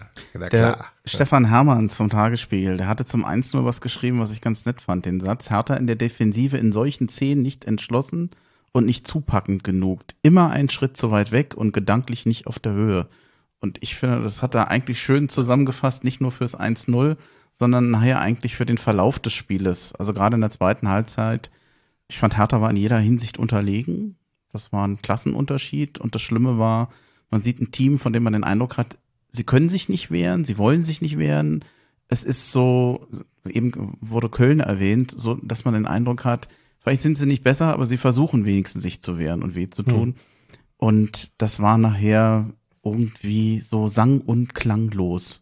Man aber die Sachen, die du sagst, gelten ja nicht nur fürs Bayern-Spiel. Die gelten ja auch fürs Köln-Spiel über 60 Minuten und fürs äh, Wolfsburg-Spiel über 50, 60 Minuten. Also es waren ja, es waren ja, äh, ja, ich will nicht sagen, dass Hertha da auch Mhm. so schlecht und und und äh, luftlos oder was auch immer gespielt hat, aber es waren die gleichen Probleme, die wir immer haben. Also seit Jahren haben, seit den kritischen Jahren, sagen wir mal, seit Dardai weg war das erste Mal. Nämlich diese unfassbaren Ballverluste in der Vorwärtsbewegung. Und zwar jeder zweite Angriff wird nicht unterbunden, weil irgendein Zweikampf verloren wird oder sonst was, sondern weil einfach der Gegner den Ball, dem, dem Ball in die Füße gespielt wird. Es ist zum, es ist zum Heulen, wenn du dir das anguckst. Und das, das ist natürlich auch Psychologie, aber eben nicht nur. Äh, da müssen in meinen Augen funktionieren da auch gar keine Automatismen, gar keine. Ich meine, man sah das ja in der letzten Saison daran, dass wir keine, kein Standardtor gemacht haben, äh, 33 Spieltage lang äh, und, und so weiter. Und äh, das sind so Sachen, die mich, die mich echt schockieren, ja. Und, ich, und davon rede ich rede jetzt nicht vom zweiten Marcelini oder von irgendjemand, der da äh, groß das Spiel an sich reicht oder reißt oder so, sondern es geht darum, dass jeder Spieler im, im, im Spiel nach vorne teilweise Knabenfußballbälle dem Gegner in den Fuß spielt. Damit meine ich nicht so Sachen wie, wie Dardai, also der, Mord, äh, der Spieler, ähm, wenn der mal so einen Steilpass macht, äh, der irgendwie fünf Leute überspielt, das kann mal schiefgehen. Das ist nicht der Punkt. Aber so gestern, also fünf Meter Bälle, ein- einfach zum Gegner spielen. Und das ist natürlich auch eine Sache, die so ein Spiel für eine Mannschaft unheimlich schwer macht. Wer selber mal Fußball gespielt hat, weiß, hinterherrennen ist immer schwieriger, als wenn du von vorne gleich anti antizipieren kannst, wie man neudeutsch sagt. Das heißt, wenn du da gleich direkt bei der Sache bist. Und das ist eine Sache, die mich, wie gesagt, und ich weiß nicht, ich habe keine Ahnung, woran sowas liegt, weil die Spieler einzeln, ähm, egal wen man da nennt, ähm, die sind ja nicht schlecht. Also es ist ja nicht per se. Ich meine, als Dilrosun gekommen ist, die ersten Spiele, dachte ich, boah, der ist ja bald weg und spielt in Madrid. Und jetzt ist er, jetzt hat alles verloren, alles vergessen. Ich habe auf meiner Liste hier eigentlich nur drei Hertha-Chancen in der zweiten, in der fünften und dann nochmal in der 77. So viel mehr war es gar nicht. Die ganzen Bayern-Chancen habe ich erst gar nicht aufgeschrieben. Schlimm fand ich zum Teil, wir brauchen das jetzt nicht ewig dran abarbeiten, aber beim ersten Tor, ja, Mittelstädt eigentlich mit zwei Gegenspielern alleine. Also da kann man ihm jetzt nicht den Vorwurf machen, aber da scheint ja die Zuordnung oder die, die Struktur in der Abwehr nicht gestimmt zu haben, sonst hätte da ja zumindest noch ein zweiter Spieler helfen müssen, wer auch immer dafür angedacht war.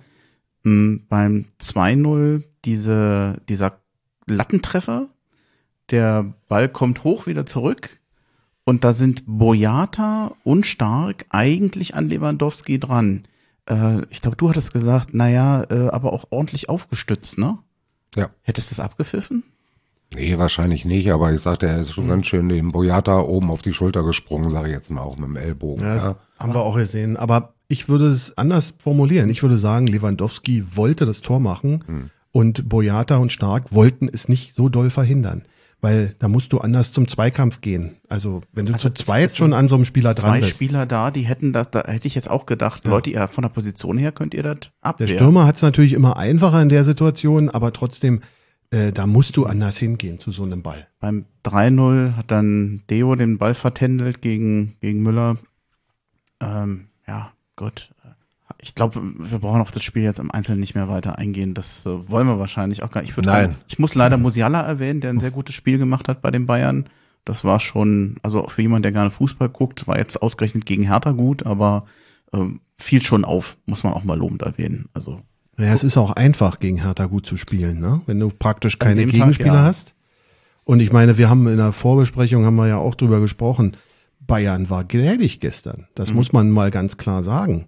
Die haben zwischendurch dermaßen das Tempo rausgenommen. Äh, wenn die durchgespielt hätten, dann hätten wir eine Schalke-Klatsche bekommen oder höher.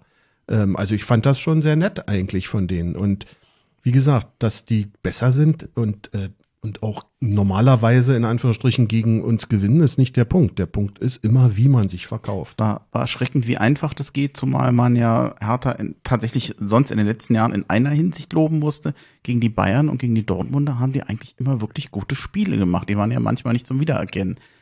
Also Gestern ich hab- auf gewisse ich hab Art schon- und Weise leider auch nicht. Ich war bei, mit einem Freund zusammen in München vor ein paar Jahren. Da stand es nach, ich glaube, 14 Minuten 3-0 für Bayern. Da habe ich beim ersten Zweikampf äh, von Ribery auf der linken Seite gesehen, oh, das wird ein Scheißspiel heute.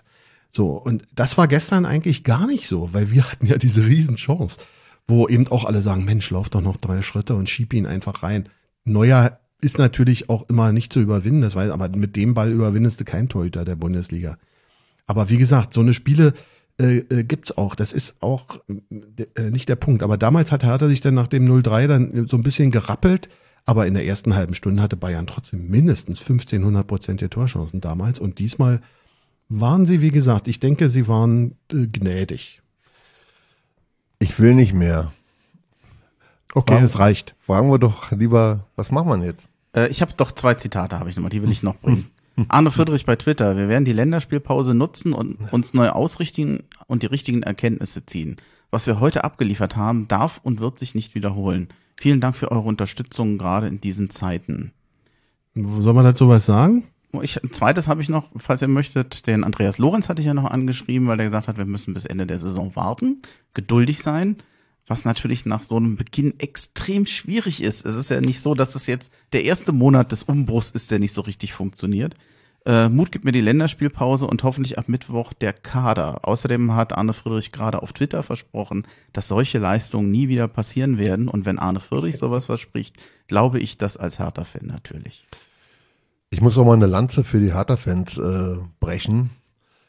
Es, es, gibt keine ähm, Fanszene, die genügsamer ist, die abwarten ist, die ihren Verein immer und immer und immer und immer und immer wieder eine neue Chance gibt, die Geduld hat. Also es ist unglaublich. Also ich, ich, ich, eigentlich müssten wir wirklich alle, alle in irgendwelchen blau-weißen Latexanzügen, in Fetischkostümen ins Olympiastadion gehen und uns dann die Geißel über den Rücken jagen. Was Machst du das nicht? Im übertragenen Du sprichst da jetzt aber sehr viel von deinen persönlichen Vorlieben, habe ich den Eindruck. naja, da haben wir uns doch kennengelernt, das weißt du doch. nee, also, also diese Fanszene ist geduldig, ja. Und jetzt kommt dieses immense Geld rein, was natürlich, ähm, wenn man das jetzt mal sieht, mit äh, anderen wirklich europäischen Spitzen äh, natürlich auch nicht, es klingt lächerlich, ich weiß, aber es ist auch nicht die Summe. Ja. Ich war froh, dass Hertha BSC offensichtlich einen Teil dieser Summe in die Verbindlichkeiten, die wir da hatten, gesteckt haben. Wir haben ja angefangen, früher das Tafelsilber zu verkaufen. Da wurde sehr viel äh, rückgängig gemacht. Also, dass man wirklich ganz konservativ mit diesem neuen Geld umgegangen ist. Ich sag's mal anders, verantwortungsvoll hm. umgegangen ist. Weil diese Schulden, die, also ja im Grunde genommen seit den 70er Jahren durchgängig immer da waren, ähm, sind jetzt einfach mal in den Griff, äh, äh, ja, die wurden jetzt einfach, die, die werden jetzt beherrscht und da ist natürlich nicht das erste Geld in irgendwelche ähm, Verpflichtungen rausgegangen. Dann denke ich mal, stand Michael Preetz dann unter, dann aber unter diesem Druck, jetzt habe ich ja dieses Geld und jetzt muss ich irgendwas machen. Ja, er hat ja ich meine, zu Michael Preetz brauchen wir uns jetzt nicht weiter zu unterhalten, aber er stand halt natürlich äh, unter, diesen, äh, unter diesem Druck und unter diesem ähm, neuen Aspekt, huch, ich habe Geld, ich, ich, äh, und, und, und die Öffentlichkeit guckt und ich muss jetzt irgendwelche Spieler zusammenkaufen. Genau das ist dann auch passiert, ob die nun passten oder nicht, vom Papier her. Waren die super, mhm. das ist richtig. Ob die nun alle eine Sprache sprechen, ob die ins System reinpassen, ob die in die Menta äh, äh Mentalen das Team reinpassen, ob die nach Berlin passen, das äh, halte ich mal für dahingestellt. Das wurde nicht mit abgeklopft, was ich erwarte. Ne? Aber es, es war halt dieser Handlungsdruck da. Dann kam zum, ich sag's wirklich, zum Glück in diesem Falle und alle, die jetzt natürlich ähm, da Verluste zu beklagen haben, die bitte ich jetzt um Entschuldigung, aber zum Glück in diesem Punkt kam dann Corona, weil nämlich das automatisch bewirkt hat, dass die äh, äh, Geldbremse dann halt auch dann gedrückt wurde. Ne? Die haben halt das Geld zusammengehalten. Also wenn man das jetzt nicht mal zu Ende aus, ähm, ausmalt, dann ist es halt so, dass hätte Hertha das Geld ausgegeben, ähm, dann wären wir einer der ersten Vereine gewesen, die dann halt über diese äh, geminderten Einnahmen äh, durch diese Corona-Geschichte äh, dann wahrscheinlich als allererstes äh, übers Messer gesprungen sind. Hertha hat das Geld zusammengehalten. Wir werden nicht die Ersten sein. Es werden Vereine sterben. Ja, es werden Traditionsvereine sterben. Und diese hochgelobte zweite Liga ist nichts anderes als, als, als, als der Vorhof zur Hölle wer da von diesen alten Traditionsvereinen, die jetzt da sich gesammelt haben, die jetzt da abgestiegen sind, ähm, unten einnistet, der wird, ich denke mal, in fünf Jahren, wenn wir das, den ersten Tra äh, Traditionsverein haben, der weg ist. Ja. Und das hat Hertha BSC nicht gemacht. Die sind mit dem Geld vernünftig umgegangen. Die Fanszene natürlich geduldig, wie sie ist es jetzt. Jetzt haben wir das Geld. Die sind ja das auch nicht gewohnt gewesen. Ne? Haben gesagt, Mensch, da muss, kann man doch den und den und den und den kaufen. Der Transfermarkt ist dermaßen schwierig in diesen Corona-Zeiten. Das darf man nicht vergessen. Freddy Bobic, ja, der hat doch in Frankfurt und so, ja, hat er. Und er hat natürlich auch eine gut, gute Scouter-Planung gehabt, aber auch die Frankfurter. Äh, dann wurde gesagt, ja, und das war ja gar nicht Bobic, sondern das war ja hier sein Oberscout. So, ja, der reist jetzt auch nichts in Frankfurt, weil der Transfermarkt jetzt so ist. Das muss man auch mal so, so sehen. Es ist nicht möglich. Und Hertha BSC hat Geld, sagen sie sich alle. Und werden entsprechend natürlich die Berater äh, hauen natürlich dann auf den Topf und sagen, hier, ich will, ne? aber ein bisschen mehr jetzt hier, ihr habt's doch. Also das ist alles unglaublich schwierig geworden und das muss man auch, da muss man auch die Fanszene aber verstehen. Ähm, die wollen sich nicht damit beschäftigen. Was ist da an Geld da? Wie ist der Transfermarkt bestückt? Die wollen jetzt einfach neue Saison. Ich bin ja immer noch ein kleiner Junge und schmeiß den Tabellenrechner an. Ich habe immer vor der jeder Saison habe ich äh, schon klar, wer deutscher Meister wird. Ihr dürft dreimal raten, wer es ist. Also ich freue mich jedes Mal äh, ähm, auf, auf diese neue Saison. So geht's jedem Fan. Und dann kommen diese, diese drei Spiele und das setzt die Fans da unruhig werden und dann auch ähm, sarkastisch werden. Teilweise auch im Ton sich dann ähm, daneben liegen. Ja, das ist ihr Recht. Das dürfen Fans.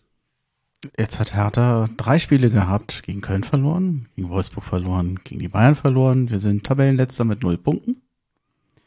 Nach drei Spielen. Und jetzt wird über der Dardai diskutiert. Wollt ihr da einsteigen? Erstmal willst, findest du das angemessen? Nach, würdest du es angemessen finden, nach drei Spieltagen schon Dardai anzuzweifeln? Findest du das berechtigt? Ich finde, ich, bei anderen Clubs sage ich immer, warum so früh? Sag mal, wartet doch ein bisschen ab. Ja, schwierig. Ich meine, manche Leute sagen ja so, vielleicht auch zu Recht, dass äh, unter Dada gibt es keine Fortentwicklung und so weiter, ja, und jetzt haben wir auch noch so einen richtigen schlechten Start hingelegt, sage ich mal, so, ne? Worst-Case-Szenario jetzt und vor allen Dingen, wenn die jetzt die beiden Spiele, die kommen, gegen die vermeintlich leichteren Gegner, da auch was äh, in die Hose gehen sollte, denke ich mal, dann wird es wirklich eng. Ja, wenn jetzt, sag mal, mindestens vier Punkte, wenn nicht sogar sechs Punkte rausspringen sollten aus den beiden Spielen. Da gebe ich dann Knut auch wieder recht. Da ist der Fan dann zumindest wieder eher mal so ein bisschen besänftigt. Ja, ach, sie können es ja doch. Aber ist es fair Dardai gegenüber? Ich meine, wir haben jetzt den dritten Spieltag. Der hat ja. immer noch keinen fertigen Kader. Wir sind immer noch dabei, einen Kader zu planen. Der hat jetzt äh, teilweise die Vorbereitungen gemacht mit Spielern, die gegangen sind und kriegt jetzt äh, kürzlich noch drei Spieler neu, mit denen er noch nicht mal eine Vorbereitung machen konnte. Also ich finde es auch gegenüber Dardai ein bisschen unfair. Das Wolfsburg-Spiel, da kann man, oder das Köln-Spiel, da kann man sagen, mein Gott, Wechsel ein bisschen besser. Da kann man auch vielleicht mal mit der Aufstellung sagen, ist nicht ideal gelaufen oder vielleicht reagiert er da manchmal zu spät.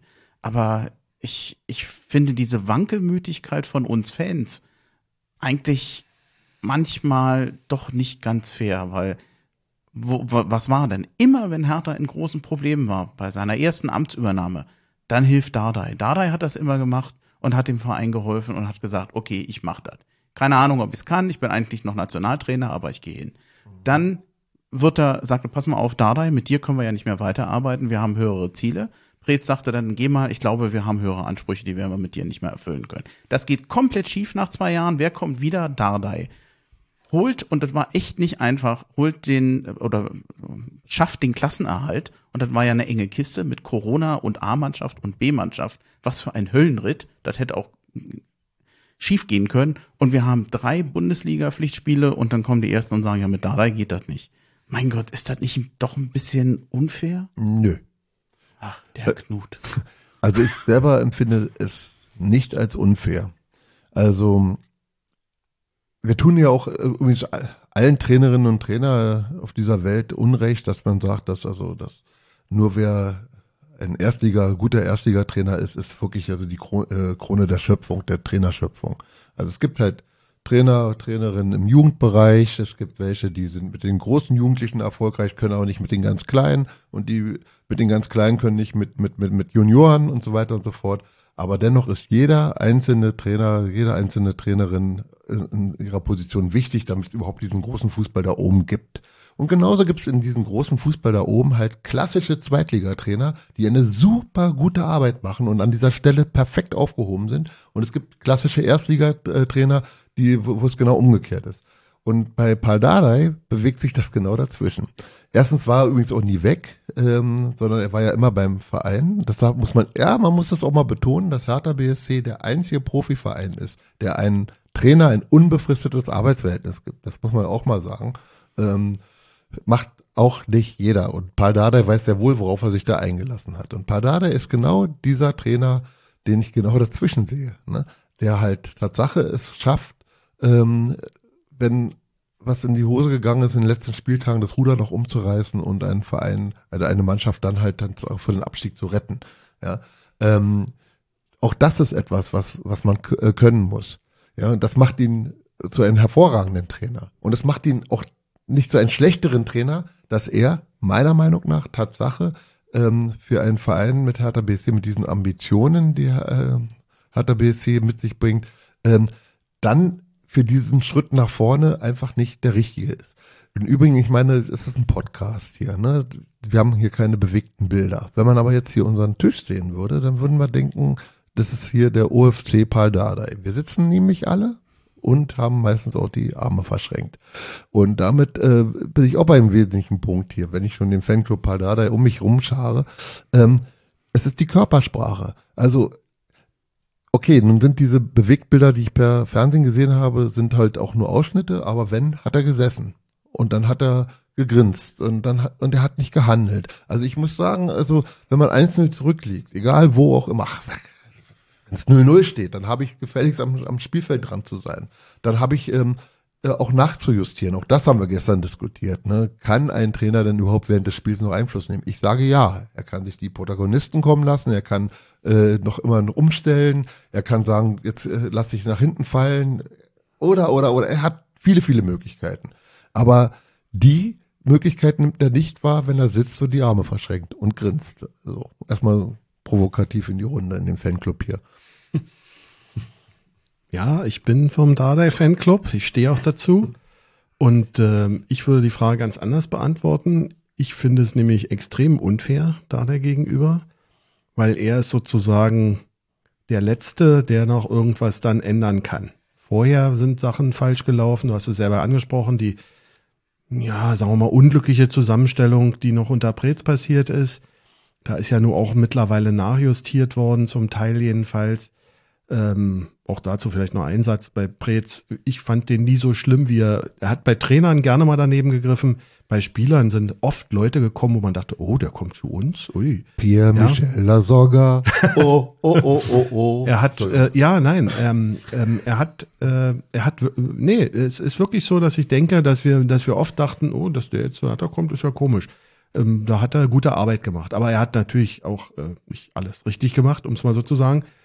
Und, ähm, und bei Dada ist es ähm, meiner Meinung nach so, ich bin auch nicht immer mit allem einverstanden. Und äh, ich finde nicht, dass er viel, äh, viel ähm, sitzt, sondern er steht auch viel am Rand und so weiter.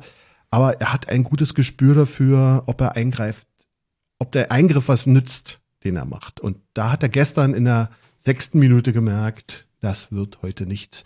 Weil er, glaube ich, die Spieler sehr gut kennt, noch viel besser als wir die kennen äh, und genau sieht, ähm, also ich weiß, mein Enkel hat auch mal Fußball gespielt und äh, da wusste ich nach fünf Minuten von dem Spiel, die waren ja ein bisschen kürzer, die Spiele bei den Kleinen, äh, wusste ich genau, das wird schlimm heute oder das wird gut heute.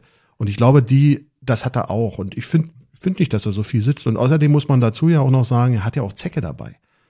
Ja, äh, das darf man auch nicht vergessen. Zecke macht ja auch sehr viel und die anderen Trainer machen auch sehr viel. Du hast ja vorhin die Mentalität angesprochen, also das Mentale. Äh, äh, und, ähm, und da muss man schon den ganzen Trainerstab äh, sozusagen sehen. Und da der hat selber gesagt, nach fünf Niederlagen bist du weg.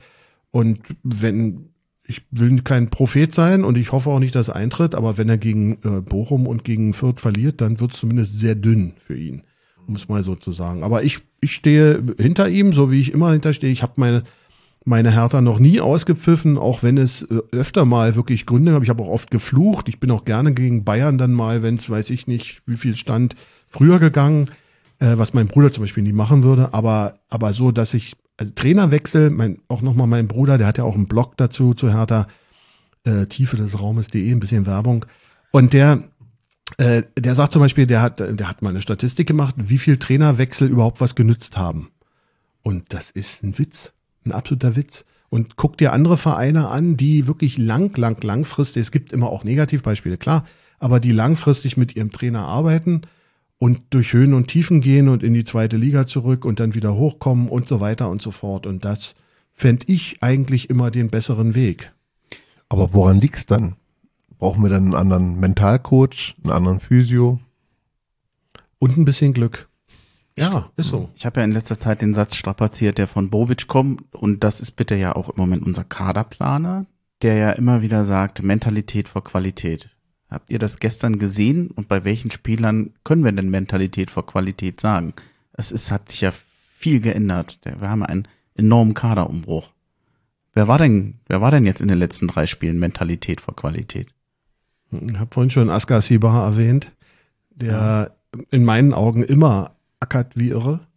Selke? Selke, sicherlich auch. Gestern halt unglücklich. Klar, er muss es soll, muss, kann das Tor machen zum 1-0, dann geht das Spiel natürlich anders. Ähm, der Kunja-Abgang ist der so zu begründen? Ja, auch das haben wir vorhin ja schon ein bisschen im Vorfeld besprochen, aber äh, Kunja ist komplett äh, bei Hertha komplett überbewertet gewesen, finde ich. Er hat, er kam, hat, ist natürlich, ein, äh, brauchen wir nicht drüber reden, dass er ein sensationeller Spieler ist von der, von der, von der Qualität her und so brauchen wir nicht drüber reden. Aber die, ähm, die, diese Lustlosigkeit, die, die zumindest so, so rüberkommt, äh, diese Lustlosigkeit und dieses, ich sag's mal provokativ, auch Rumgeheule, wenn man gefault wird und so weiter. Äh, das ist, da steht man auf. Also ein Freund von mir, ähm, der ist auch Hertha-Fan, äh, wohnt in den USA, der hat früher Handball gespielt. Und der hat gesagt, weißt du, wenn mich jemand so brutal gefault hat, wie man nur faulen konnte, da bist du aufgestanden, hast du am Ärmel abgestriffen, ja, und bist weiter. Du hättest dir doch nicht die Blöße gegeben, dem Gegenspieler mit, mitzuteilen, dass das jetzt wehgetan hat. Und das hätte ich mir bei ihm zum Beispiel gewünscht. Und eben, wie gesagt, äh, das, das für mich absolute K.O. war natürlich auch das Köln-Spiel, wo er dann aufgehört hat, seine taktischen Aufgaben zu erfüllen. Ob er das jetzt will oder nicht, ist egal, aber er, er spielt einen Mannschaftssport. Da muss er Tennis spielen, da kann er machen, was er will. Wir hatten ja aber die Ausgangsfrage, welche Spieler mental ähm, gut drauf sind, um das mal so salopp auszudrücken. Und da möchte ich natürlich äh, auch unsere zweiten und dritten Torhüter auf der Bank erwähnen, denn die können auch was und sehen halt, dass die vermeintliche Nummer eins momentan mental, momentan, ich habe momentan gesagt, auch ich kann schönen, ja, äh, nicht so äh, gut spielt, wie man sich das wünscht und auch nicht so mental auf dem Platz offensichtlich ist. Also ich halte den, äh, die Folge, dass jetzt also auch dieser Christensen jetzt da geholt wurde, äh, für richtig, ja, weil in der Tat ist auch dieser Torwart halt, also ich fand ihn auch viel zu teuer, also da, damals, als, als er geholt wurde. Also ähm, ich weiß nicht, Schwudo hat irgendwie äh, ganz viel verlernt bei Hertha, ich weiß es nicht. Geht das? das natürlich geht's nicht. Woran es liegt, weiß ich auch nicht. Aber auch, ähm, man kann natürlich richtig, ja, die Trainer für alles verantwortlich machen, aber ein Stück weit bin ich als Profi auch darüber, also äh, der eigene Herr und sage mir, hier, ich muss jetzt was ändern. Ich merke ja selber, ich bin hier unzufrieden, ich bin hier nicht mehr so, wie ich mal war. Da, woran liegt es? Und das muss ich doch abarbeiten, da muss ich doch rangehen. Also ich denke mal, wir haben ein Torwartproblem, stelle ich jetzt einfach mal in die Runde. Na gut, Christensen kam jetzt vor allem erstmal, weil Jahrstein ja immer noch nach seiner Corona-Infektion nicht richtig fit ist. Da brauchtest du noch einen weiteren Torhüter.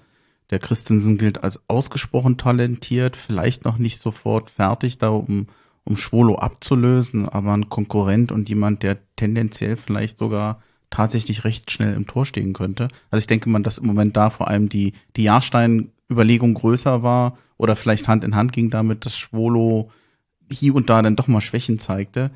Hm, was ich noch viel interessanter finde, sorry, wenn ich da ein bisschen das Thema oder den Spieler wechsle, den Jürgen Eckelenkamp. Ganz junger Mann von Ajax Amsterdam, äh, drei Millionen Ablöse, Mittelfeldspieler und da bei der Gelegenheit nochmal liebe Grüße an den Simon alias, jetzt kommt's Ed Skjelm bei Twitter, der für Cavanes Friseur, glaube ich, schreibt und auch noch mit Hertha Base verlinkt war, der hatte einige Tweets abgesetzt. Die habe ich mal mit aufgeschrieben, weil fand ich äh, schön beschrieben. Ich, zitiere das einfach mal. Mit einer Ablöse von drei Millionen Euro ist das finanzielle Risiko relativ gering, zumal Eckelenkamp das Potenzial mitbringt, bei einer bei einem möglichen Abgang mehr Geld einzuspielen. Mit seiner Torgefahr und Präsenz ist Eckelenkamp ein anderer Spielertyp als Herthas andere Mittelfeldspieler und eröffnet Dardai damit im Zentrum mehr Möglichkeiten. Ein weiteres Plus, er hat in den letzten Jahren nur ein Spiel verletzungsbedingt verpasst. Das, gerade bei Jovetic und Selke muss man sich ja ein bisschen Gedanken machen. Jovetic auch verletzt, der hatte, glaube ich, irgendwas an den Adduktoren, muskulä muskuläre Probleme.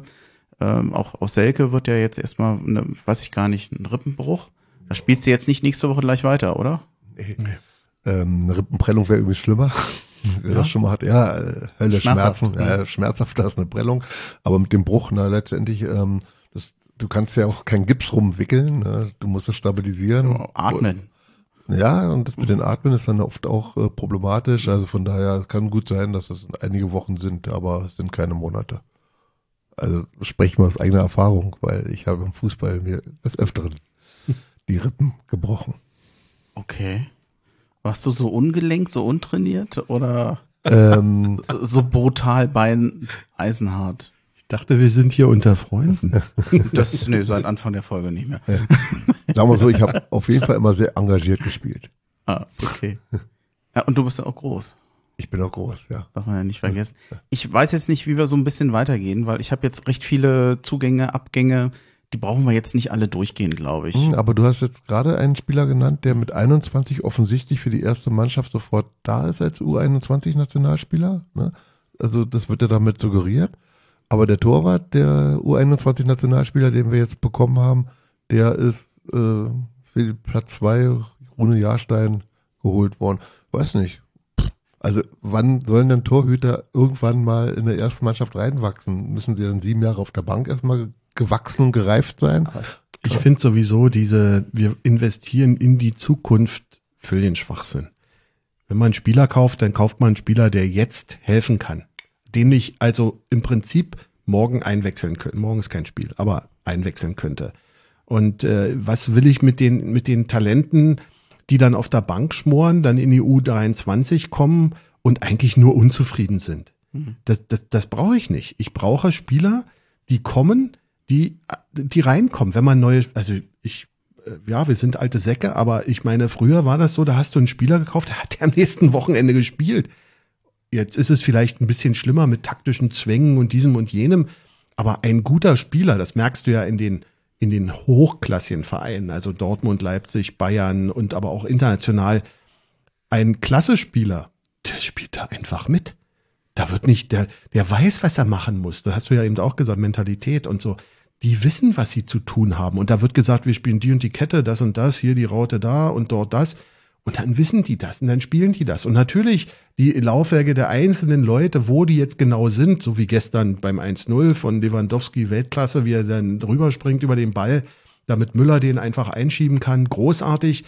Ähm, solche, solche Leute können äh, spielen. Und ich meine, warum willst du Leute kaufen, die dann in einem Jahr helfen? Die brauchen wir jetzt nicht. In einem Jahr, wenn es so weitergeht, spielen wir in der zweiten Liga, dann sind die sowieso weg. So wie ich in Eckelenkamp beschrieben war, habe ich den Eindruck, der könnte recht schnell spielen. Der Belfodil, der überraschenderweise ja jetzt auch gerade noch kurz verpflichtet wurde. Ich muss ehrlich sagen, ich konnte mit dem gar nicht so viel anfangen. Der hatte mal eine gute Zeit in Hoffenheim, war dann öfter verletzt. Ähm, was hatte ich hier gesehen? Mai 2090 Kreuzbandverletzung, drei Monate ausgefallen. Oktober 2019 Knie-OP, neun Monate ausgefallen. Der soll in, in gesunden Zeiten und in guten Zeiten in Hoffenheim ein echter guter Stürmer gewesen sein, bulliger Stürmer. Ähm, Ja, der ist ein, ist ein Brecher. Das hat man schon gestern gesehen. kam er gestern. gegen die Bayern rein, war natürlich. ja, das ist die A-Karte. Das, Also äh, das, kannst du jetzt natürlich nicht als Maßstab nehmen, das wenn du in kannst du so ein nicht. Spiel rinkommst. nee. Aber den schaffen wir auch auf das Hertha-Niveau zu heben. Das klingt optimistisch. Senken. Senken war das richtig, Senken war der richtige Begriff. Davy Senken? Ich verstehe. Ich verstehe Der soll versenken, ja. Oh, keine Witze mit Namen. Aber gut. Nein, okay. Nein, ähm, äh, das ist, also ich glaube, der, der war, glaube ich, sehr billig. Ich glaube, der hat nur ein paar hunderttausend gekostet und das ist reine Pokerei in meinen Augen. Ist Ein aber okay. Jahresvertrag. Ja, also, ist okay. Wenn er gesund bleibt, kann er sicherlich helfen, weil wir, ja, ich meine, wir haben ja nur nicht 20 Stürmer im Kader. Ähm, und wenn er nicht gesund bleibt, dann haben die gesagt, wir haben es versucht. Ich habe ganz viel Gerüchte hier nicht aufgeschrieben. Eins habe ich doch aufgenommen, nämlich Friedrich von Union. Ja. Ich weiß nicht. Hm. Wahrscheinlich nur ein Gerücht. Ich weiß auch nicht. Es wäre der erste Unionsspieler, der, glaube ich, zu Hertha käme, wenn überhaupt, ja seit langer Zeit. Direkt von Union Ja. zu Hertha wäre der erste. Im Mhm. Gegensatz äh, umgekehrt lief es ja schon öfter, direkt von Hertha Vor zu Union. Jugendspieler. Genau, vor allen Dingen das. Aber das liegt auch daran, dass die keine gute Jugend haben, muss man ja auch mal Mhm. ganz klar sagen. Also so doll ist das nicht bei Union. Na klar, bedienen sich, aber ich meine, dafür ist die Jugend bei Hertha auch da Mhm. letztendlich. Ich meine, wir brauchen keine fünf Torhüter und sechs äh, Mittelfeldspieler auf der linken Seite. Nee, nee, alles okay. Aber Rema, Ein- einer wäre ja Rema schön. war der erste und einzige bis jetzt. Ähm, ehemalige Unioner, der Mhm. über Umwegen dann halt bei Hertha war. Entschuldigung, ja. Nee, ich sagte, ein, ein linker Mittelfeldspieler wäre ja schön. Aber ist egal. Ach Mensch, Axel. Ja, das Schöne ist, du bist auch so, du bist so ein Träumer, du bist so ein Romantiker. Immer, ich finde ja. das toll. Immer. Sollen wir euch alleine lassen? Immer wenn ich, Blau, nee, immer wenn ich im Stadion bin, immer wenn ich im Stadion bin, denke ich, ach, heute, heute wird's gut und, und ich werde aber häufig eines Besseren Das belehrt. ist doch aber immer so. Das ist doch ein Leben lang als Hertha-Fan. Ist so, ja, ja, haben wir ja vorhin gehabt. Ja. Ich meine, was, was willst du zum Beispiel, wenn du jetzt einen Podcast für Bayern machen würdest, ja? Also nur mal ganz hypothetisch und du hättest die Frage gestellt, welches war dein Lieblingsspiel? Da, da ist allein das schon drei Stunden Aufzählung. Außer, außer, dass es natürlich egal ist, weil du sowieso immer gewinnst. Aber ich meine, so, also vielleicht, vielleicht würden sie nicht das Finale da Horm wählen, das nicht, aber, aber sonst gibt's doch 50 oder 100 Spiele, äh, zumindest die wichtig waren, die sie gewonnen haben. Ob dann, ob dann, das weiß man ja ähm, spätestens seit den Toten Hosen, ob dann das immer so toll ist, dass man, hey, wir sind Meister, ah, super, zum äh, 163. Mal. Ob man das dann immer noch so mit dem gleichen Jubel, ich weiß nicht, was hier los wäre, wenn wir mal Meister werden, also wenn ich es noch erlebe. Ähm, Aber, es gäbe authentische Töne dann halt Ja. bei so einem Podcast, ne? Wenn dann so ein Bayern-Fan, so ein Original-Bayern-Fan dann sagt, ja, ich bin aber immer schon Bayern-Fan gewesen, war also schon seit äh, zehn Jahren, ne? Und das ist schon eine ganz tolle Sache, war. Ist irgendwie auch nicht so, ne? Also, wollte ich nur mal wählen. Richtig, ja. Na ja, gut, ich meine, aber ähm, wie sind wir zu Hertha gekommen? Wir haben es vorhin gesagt, durch den Vater, durch so weit. Was hattest du denn für Möglichkeiten? Ich sag mal, ich in den 70er oder äh, mit 60er, End 60er Jahren. Es gab drei Spiele in der Sportschau. Ja, die musste man, da musste man sich aber beeilen nach dem Spiel. Und wenn du Bundesliga-Fußball sehen wolltest, musstest du zu Hertha ins Stadion. Punkt. Es gab keine anderen Mannschaften, also zumindest in den 60er, in den 70er gab es ja dann TB und später nochmal irgendwann Blau-Weiß. Aber es gab sonst keinen Bundesliga-Fußball. Das gab's nicht. Und du, ja, wenn du Glück hattest, konntest du mal irgendwann, wenn du lange aufbleiben durftest oder so, durftest du auch mal Europapokal sehen, wenn die Bayern mal live im Fernsehen gezeigt wurden, aber nur wenn keine Werbebande in Spanien irgendwo war, weil die ARD sich dann das äh, ausgeschaltet hat. Und deshalb war es die einzige Möglichkeit, Hertha-Fan zu werden. Heute die Jugend. Ich habe neulich gerade von Facebook wieder mal eine Erinnerung bekommen vom ersten Training meines Enkels im Verein. Ja, da gab es alles an Trikots, alles. Barcelona, Bayern, Nationalmannschaft, äh, dieses, jenes und so weiter. Aber kein Hertha-Trikot. Also beim zweiten Training gab es dann ein Hertha-Trikot äh, von meinem Enkel. Aber verstehst du, das war, äh, und das ist klar, die Kinder, die Kinder werden penetriert im Fernsehen mit den großen Vereinen, die können alles live sehen, die können heutzutage auch ohne Probleme, äh, kannst du, wenn, wenn die Gelder, Eltern ein bisschen Geld haben, fährst du halt nach Bayern zum Heimspiel.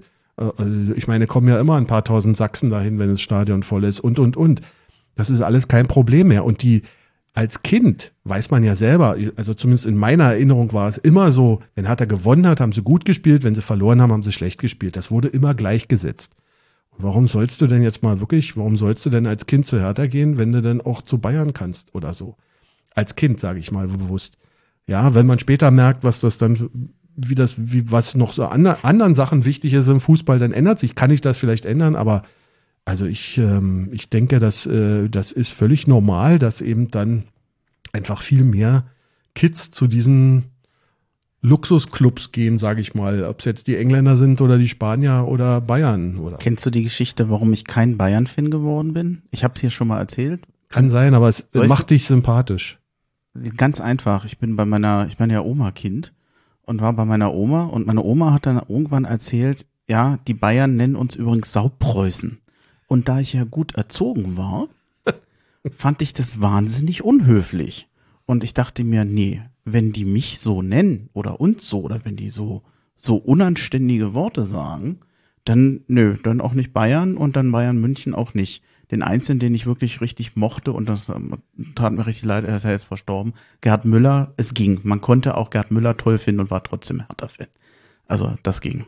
Aber ansonsten Bayern. Ja, das war damals Gott hab ihn selig. ja, Ja. gänzlich eine andere Zeit. Also, ähm, also du hast das schon angedeutet, äh, der Bundesliga-Fußball war der Bundesliga-Fußball und es war halt, und, und die Europapokale, die waren halt Tatsache noch richtig Europapokal, wie man sich sich wünscht, ne? also Europapokal der Landesmeister, da können sich nur die Älteren daran äh, erinnern. Da haben Ja. wirklich nur die Meister gespielt. Heute kannst du als äh, Viert, äh, Vierter einer Liga der Champions League-Gewinner werden. Es gab also, das war eine absolut elitäre Sache und da bist du natürlich dann auch als Hertha-Fan, konntest du dann auch Europapokal natürlich angucken. Du warst auch total gierig danach und Gerd Müller war natürlich einer meiner Helden, wenn auch äh, ja, an Erich Bär und Ähnlichen nicht ranreichen konnte, aber von allen denen, die außerhalb des blau-weißen Spektrums waren, war er einer der größten. Ne? Aber du hast halt ganz anders Fußball geguckt. Es gab den Pokal der Pokalsieger. Das war sowas wie der kleine Pokal der Landesmeister. Da waren auch nur Sieger. Das waren die Pokalsieger Europas. Die, das Ding wurde aufgelöst für, und, und mit dem UEFA Cup in der Euroleague zusammengefasst.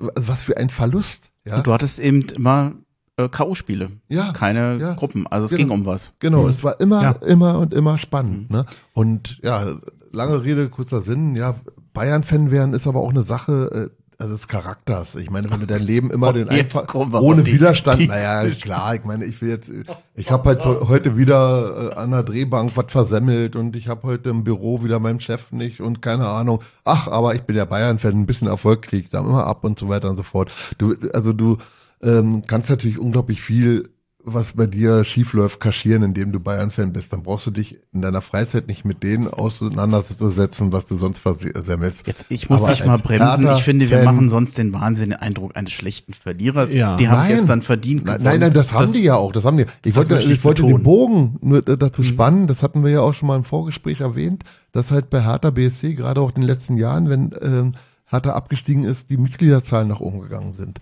Dass wir, das hat Wolfgang äh, erwähnt, dass wir in der zweiten Liga also äh, äh, ewig viele Zuschauer dazu gewonnen haben. Ja, also das ist halt der Gegenentwurf. Das hat nichts mit schlechtem Verlieren zu tun, sondern einfach nur, dass halt Tatsache, also Hertha BSC, die Fanbase ist definitiv, definitiv äh, nicht durch Erfolg geprägt. Und das macht diese Fanbase so stark in meinen Augen.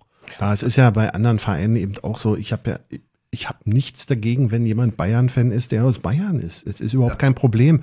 Und wenn es Leute gibt, die da, äh, oder Kinder, die da im Urlaub waren und das toll finden, alles prima.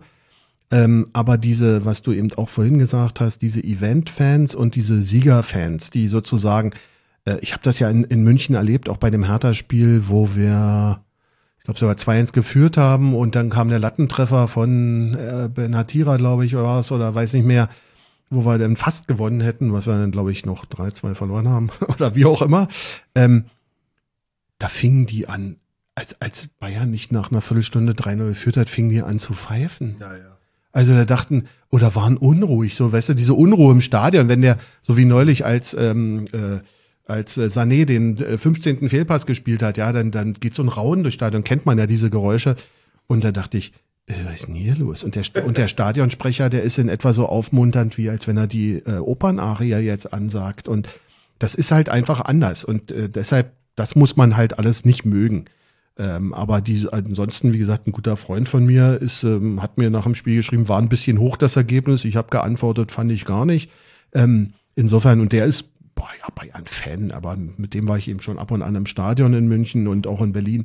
Und äh, der kommt aus München und der ist eben Bayern-Fan, das ist so. Also und das ist völlig okay. Du kennst Leute.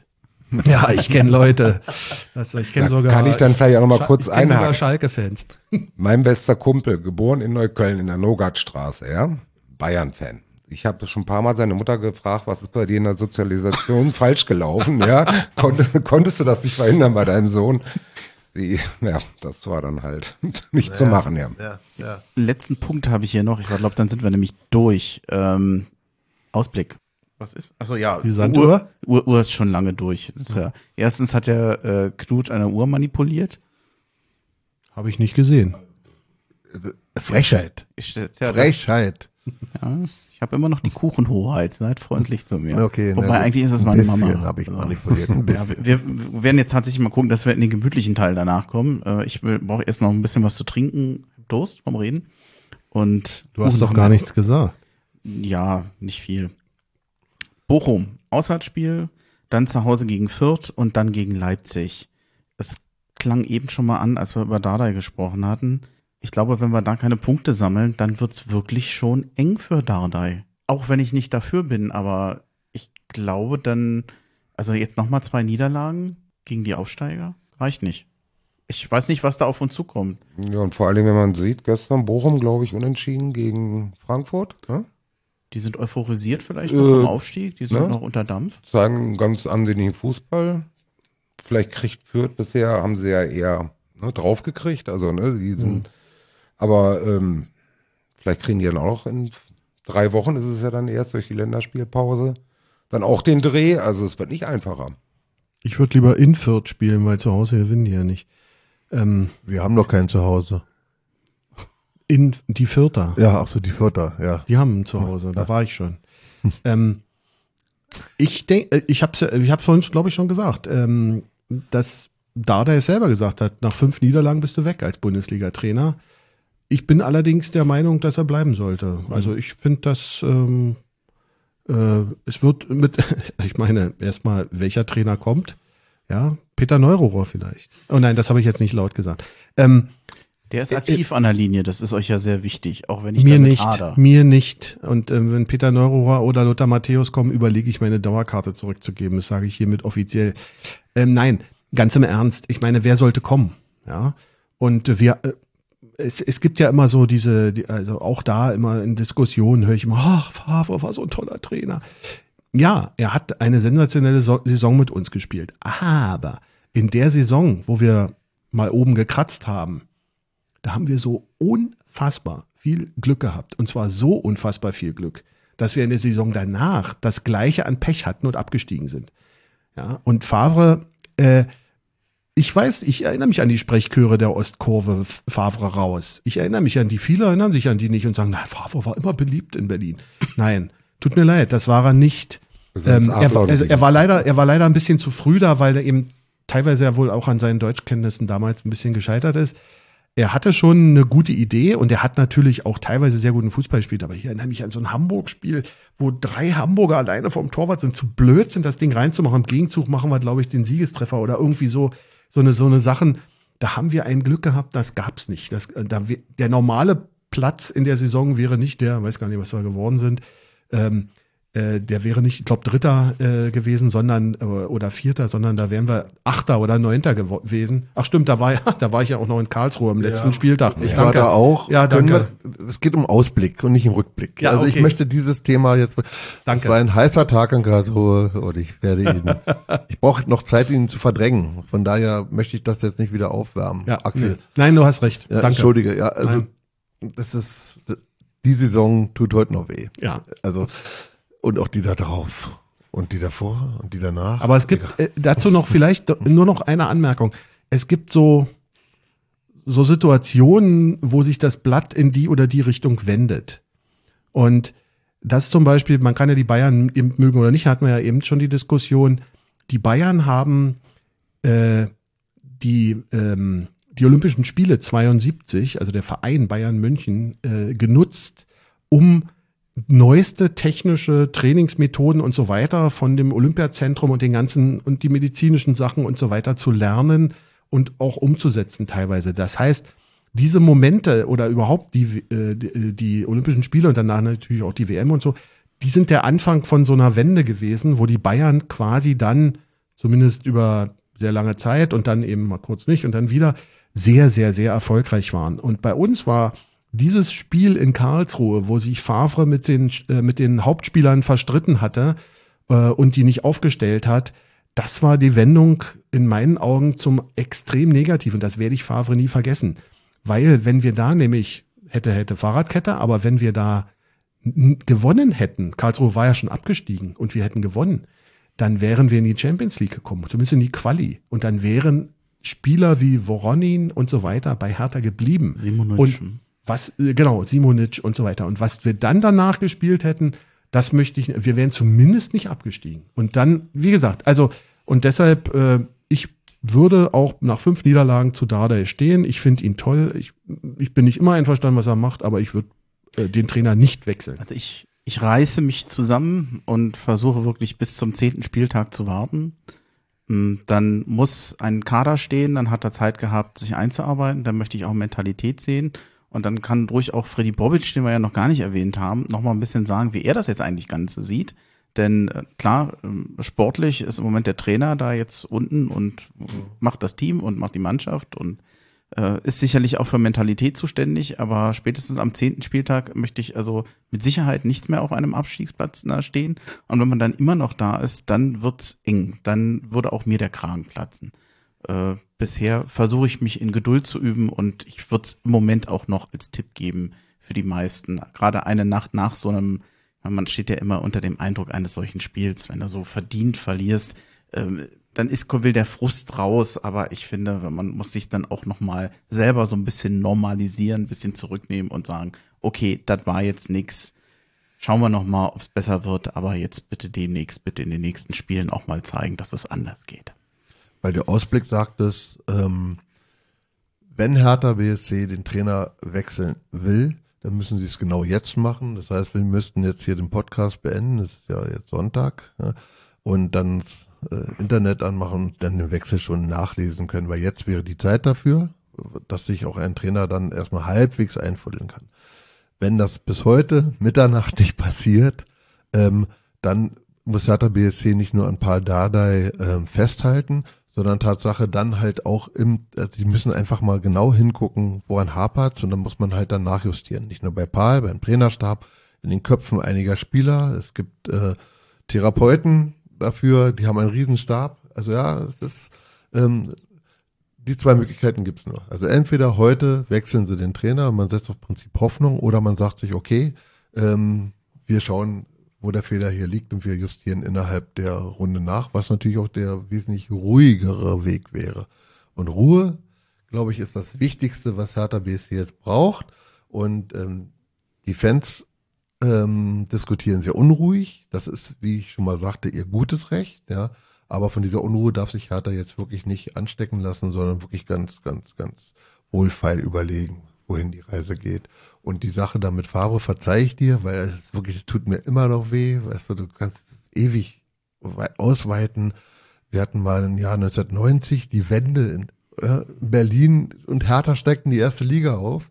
Und da stellt sich da so ein Präsident hin und sagt, wir nehmen keinen aus dem Osten. Und die saßen alle bei uns auf der Tribüne. Ja.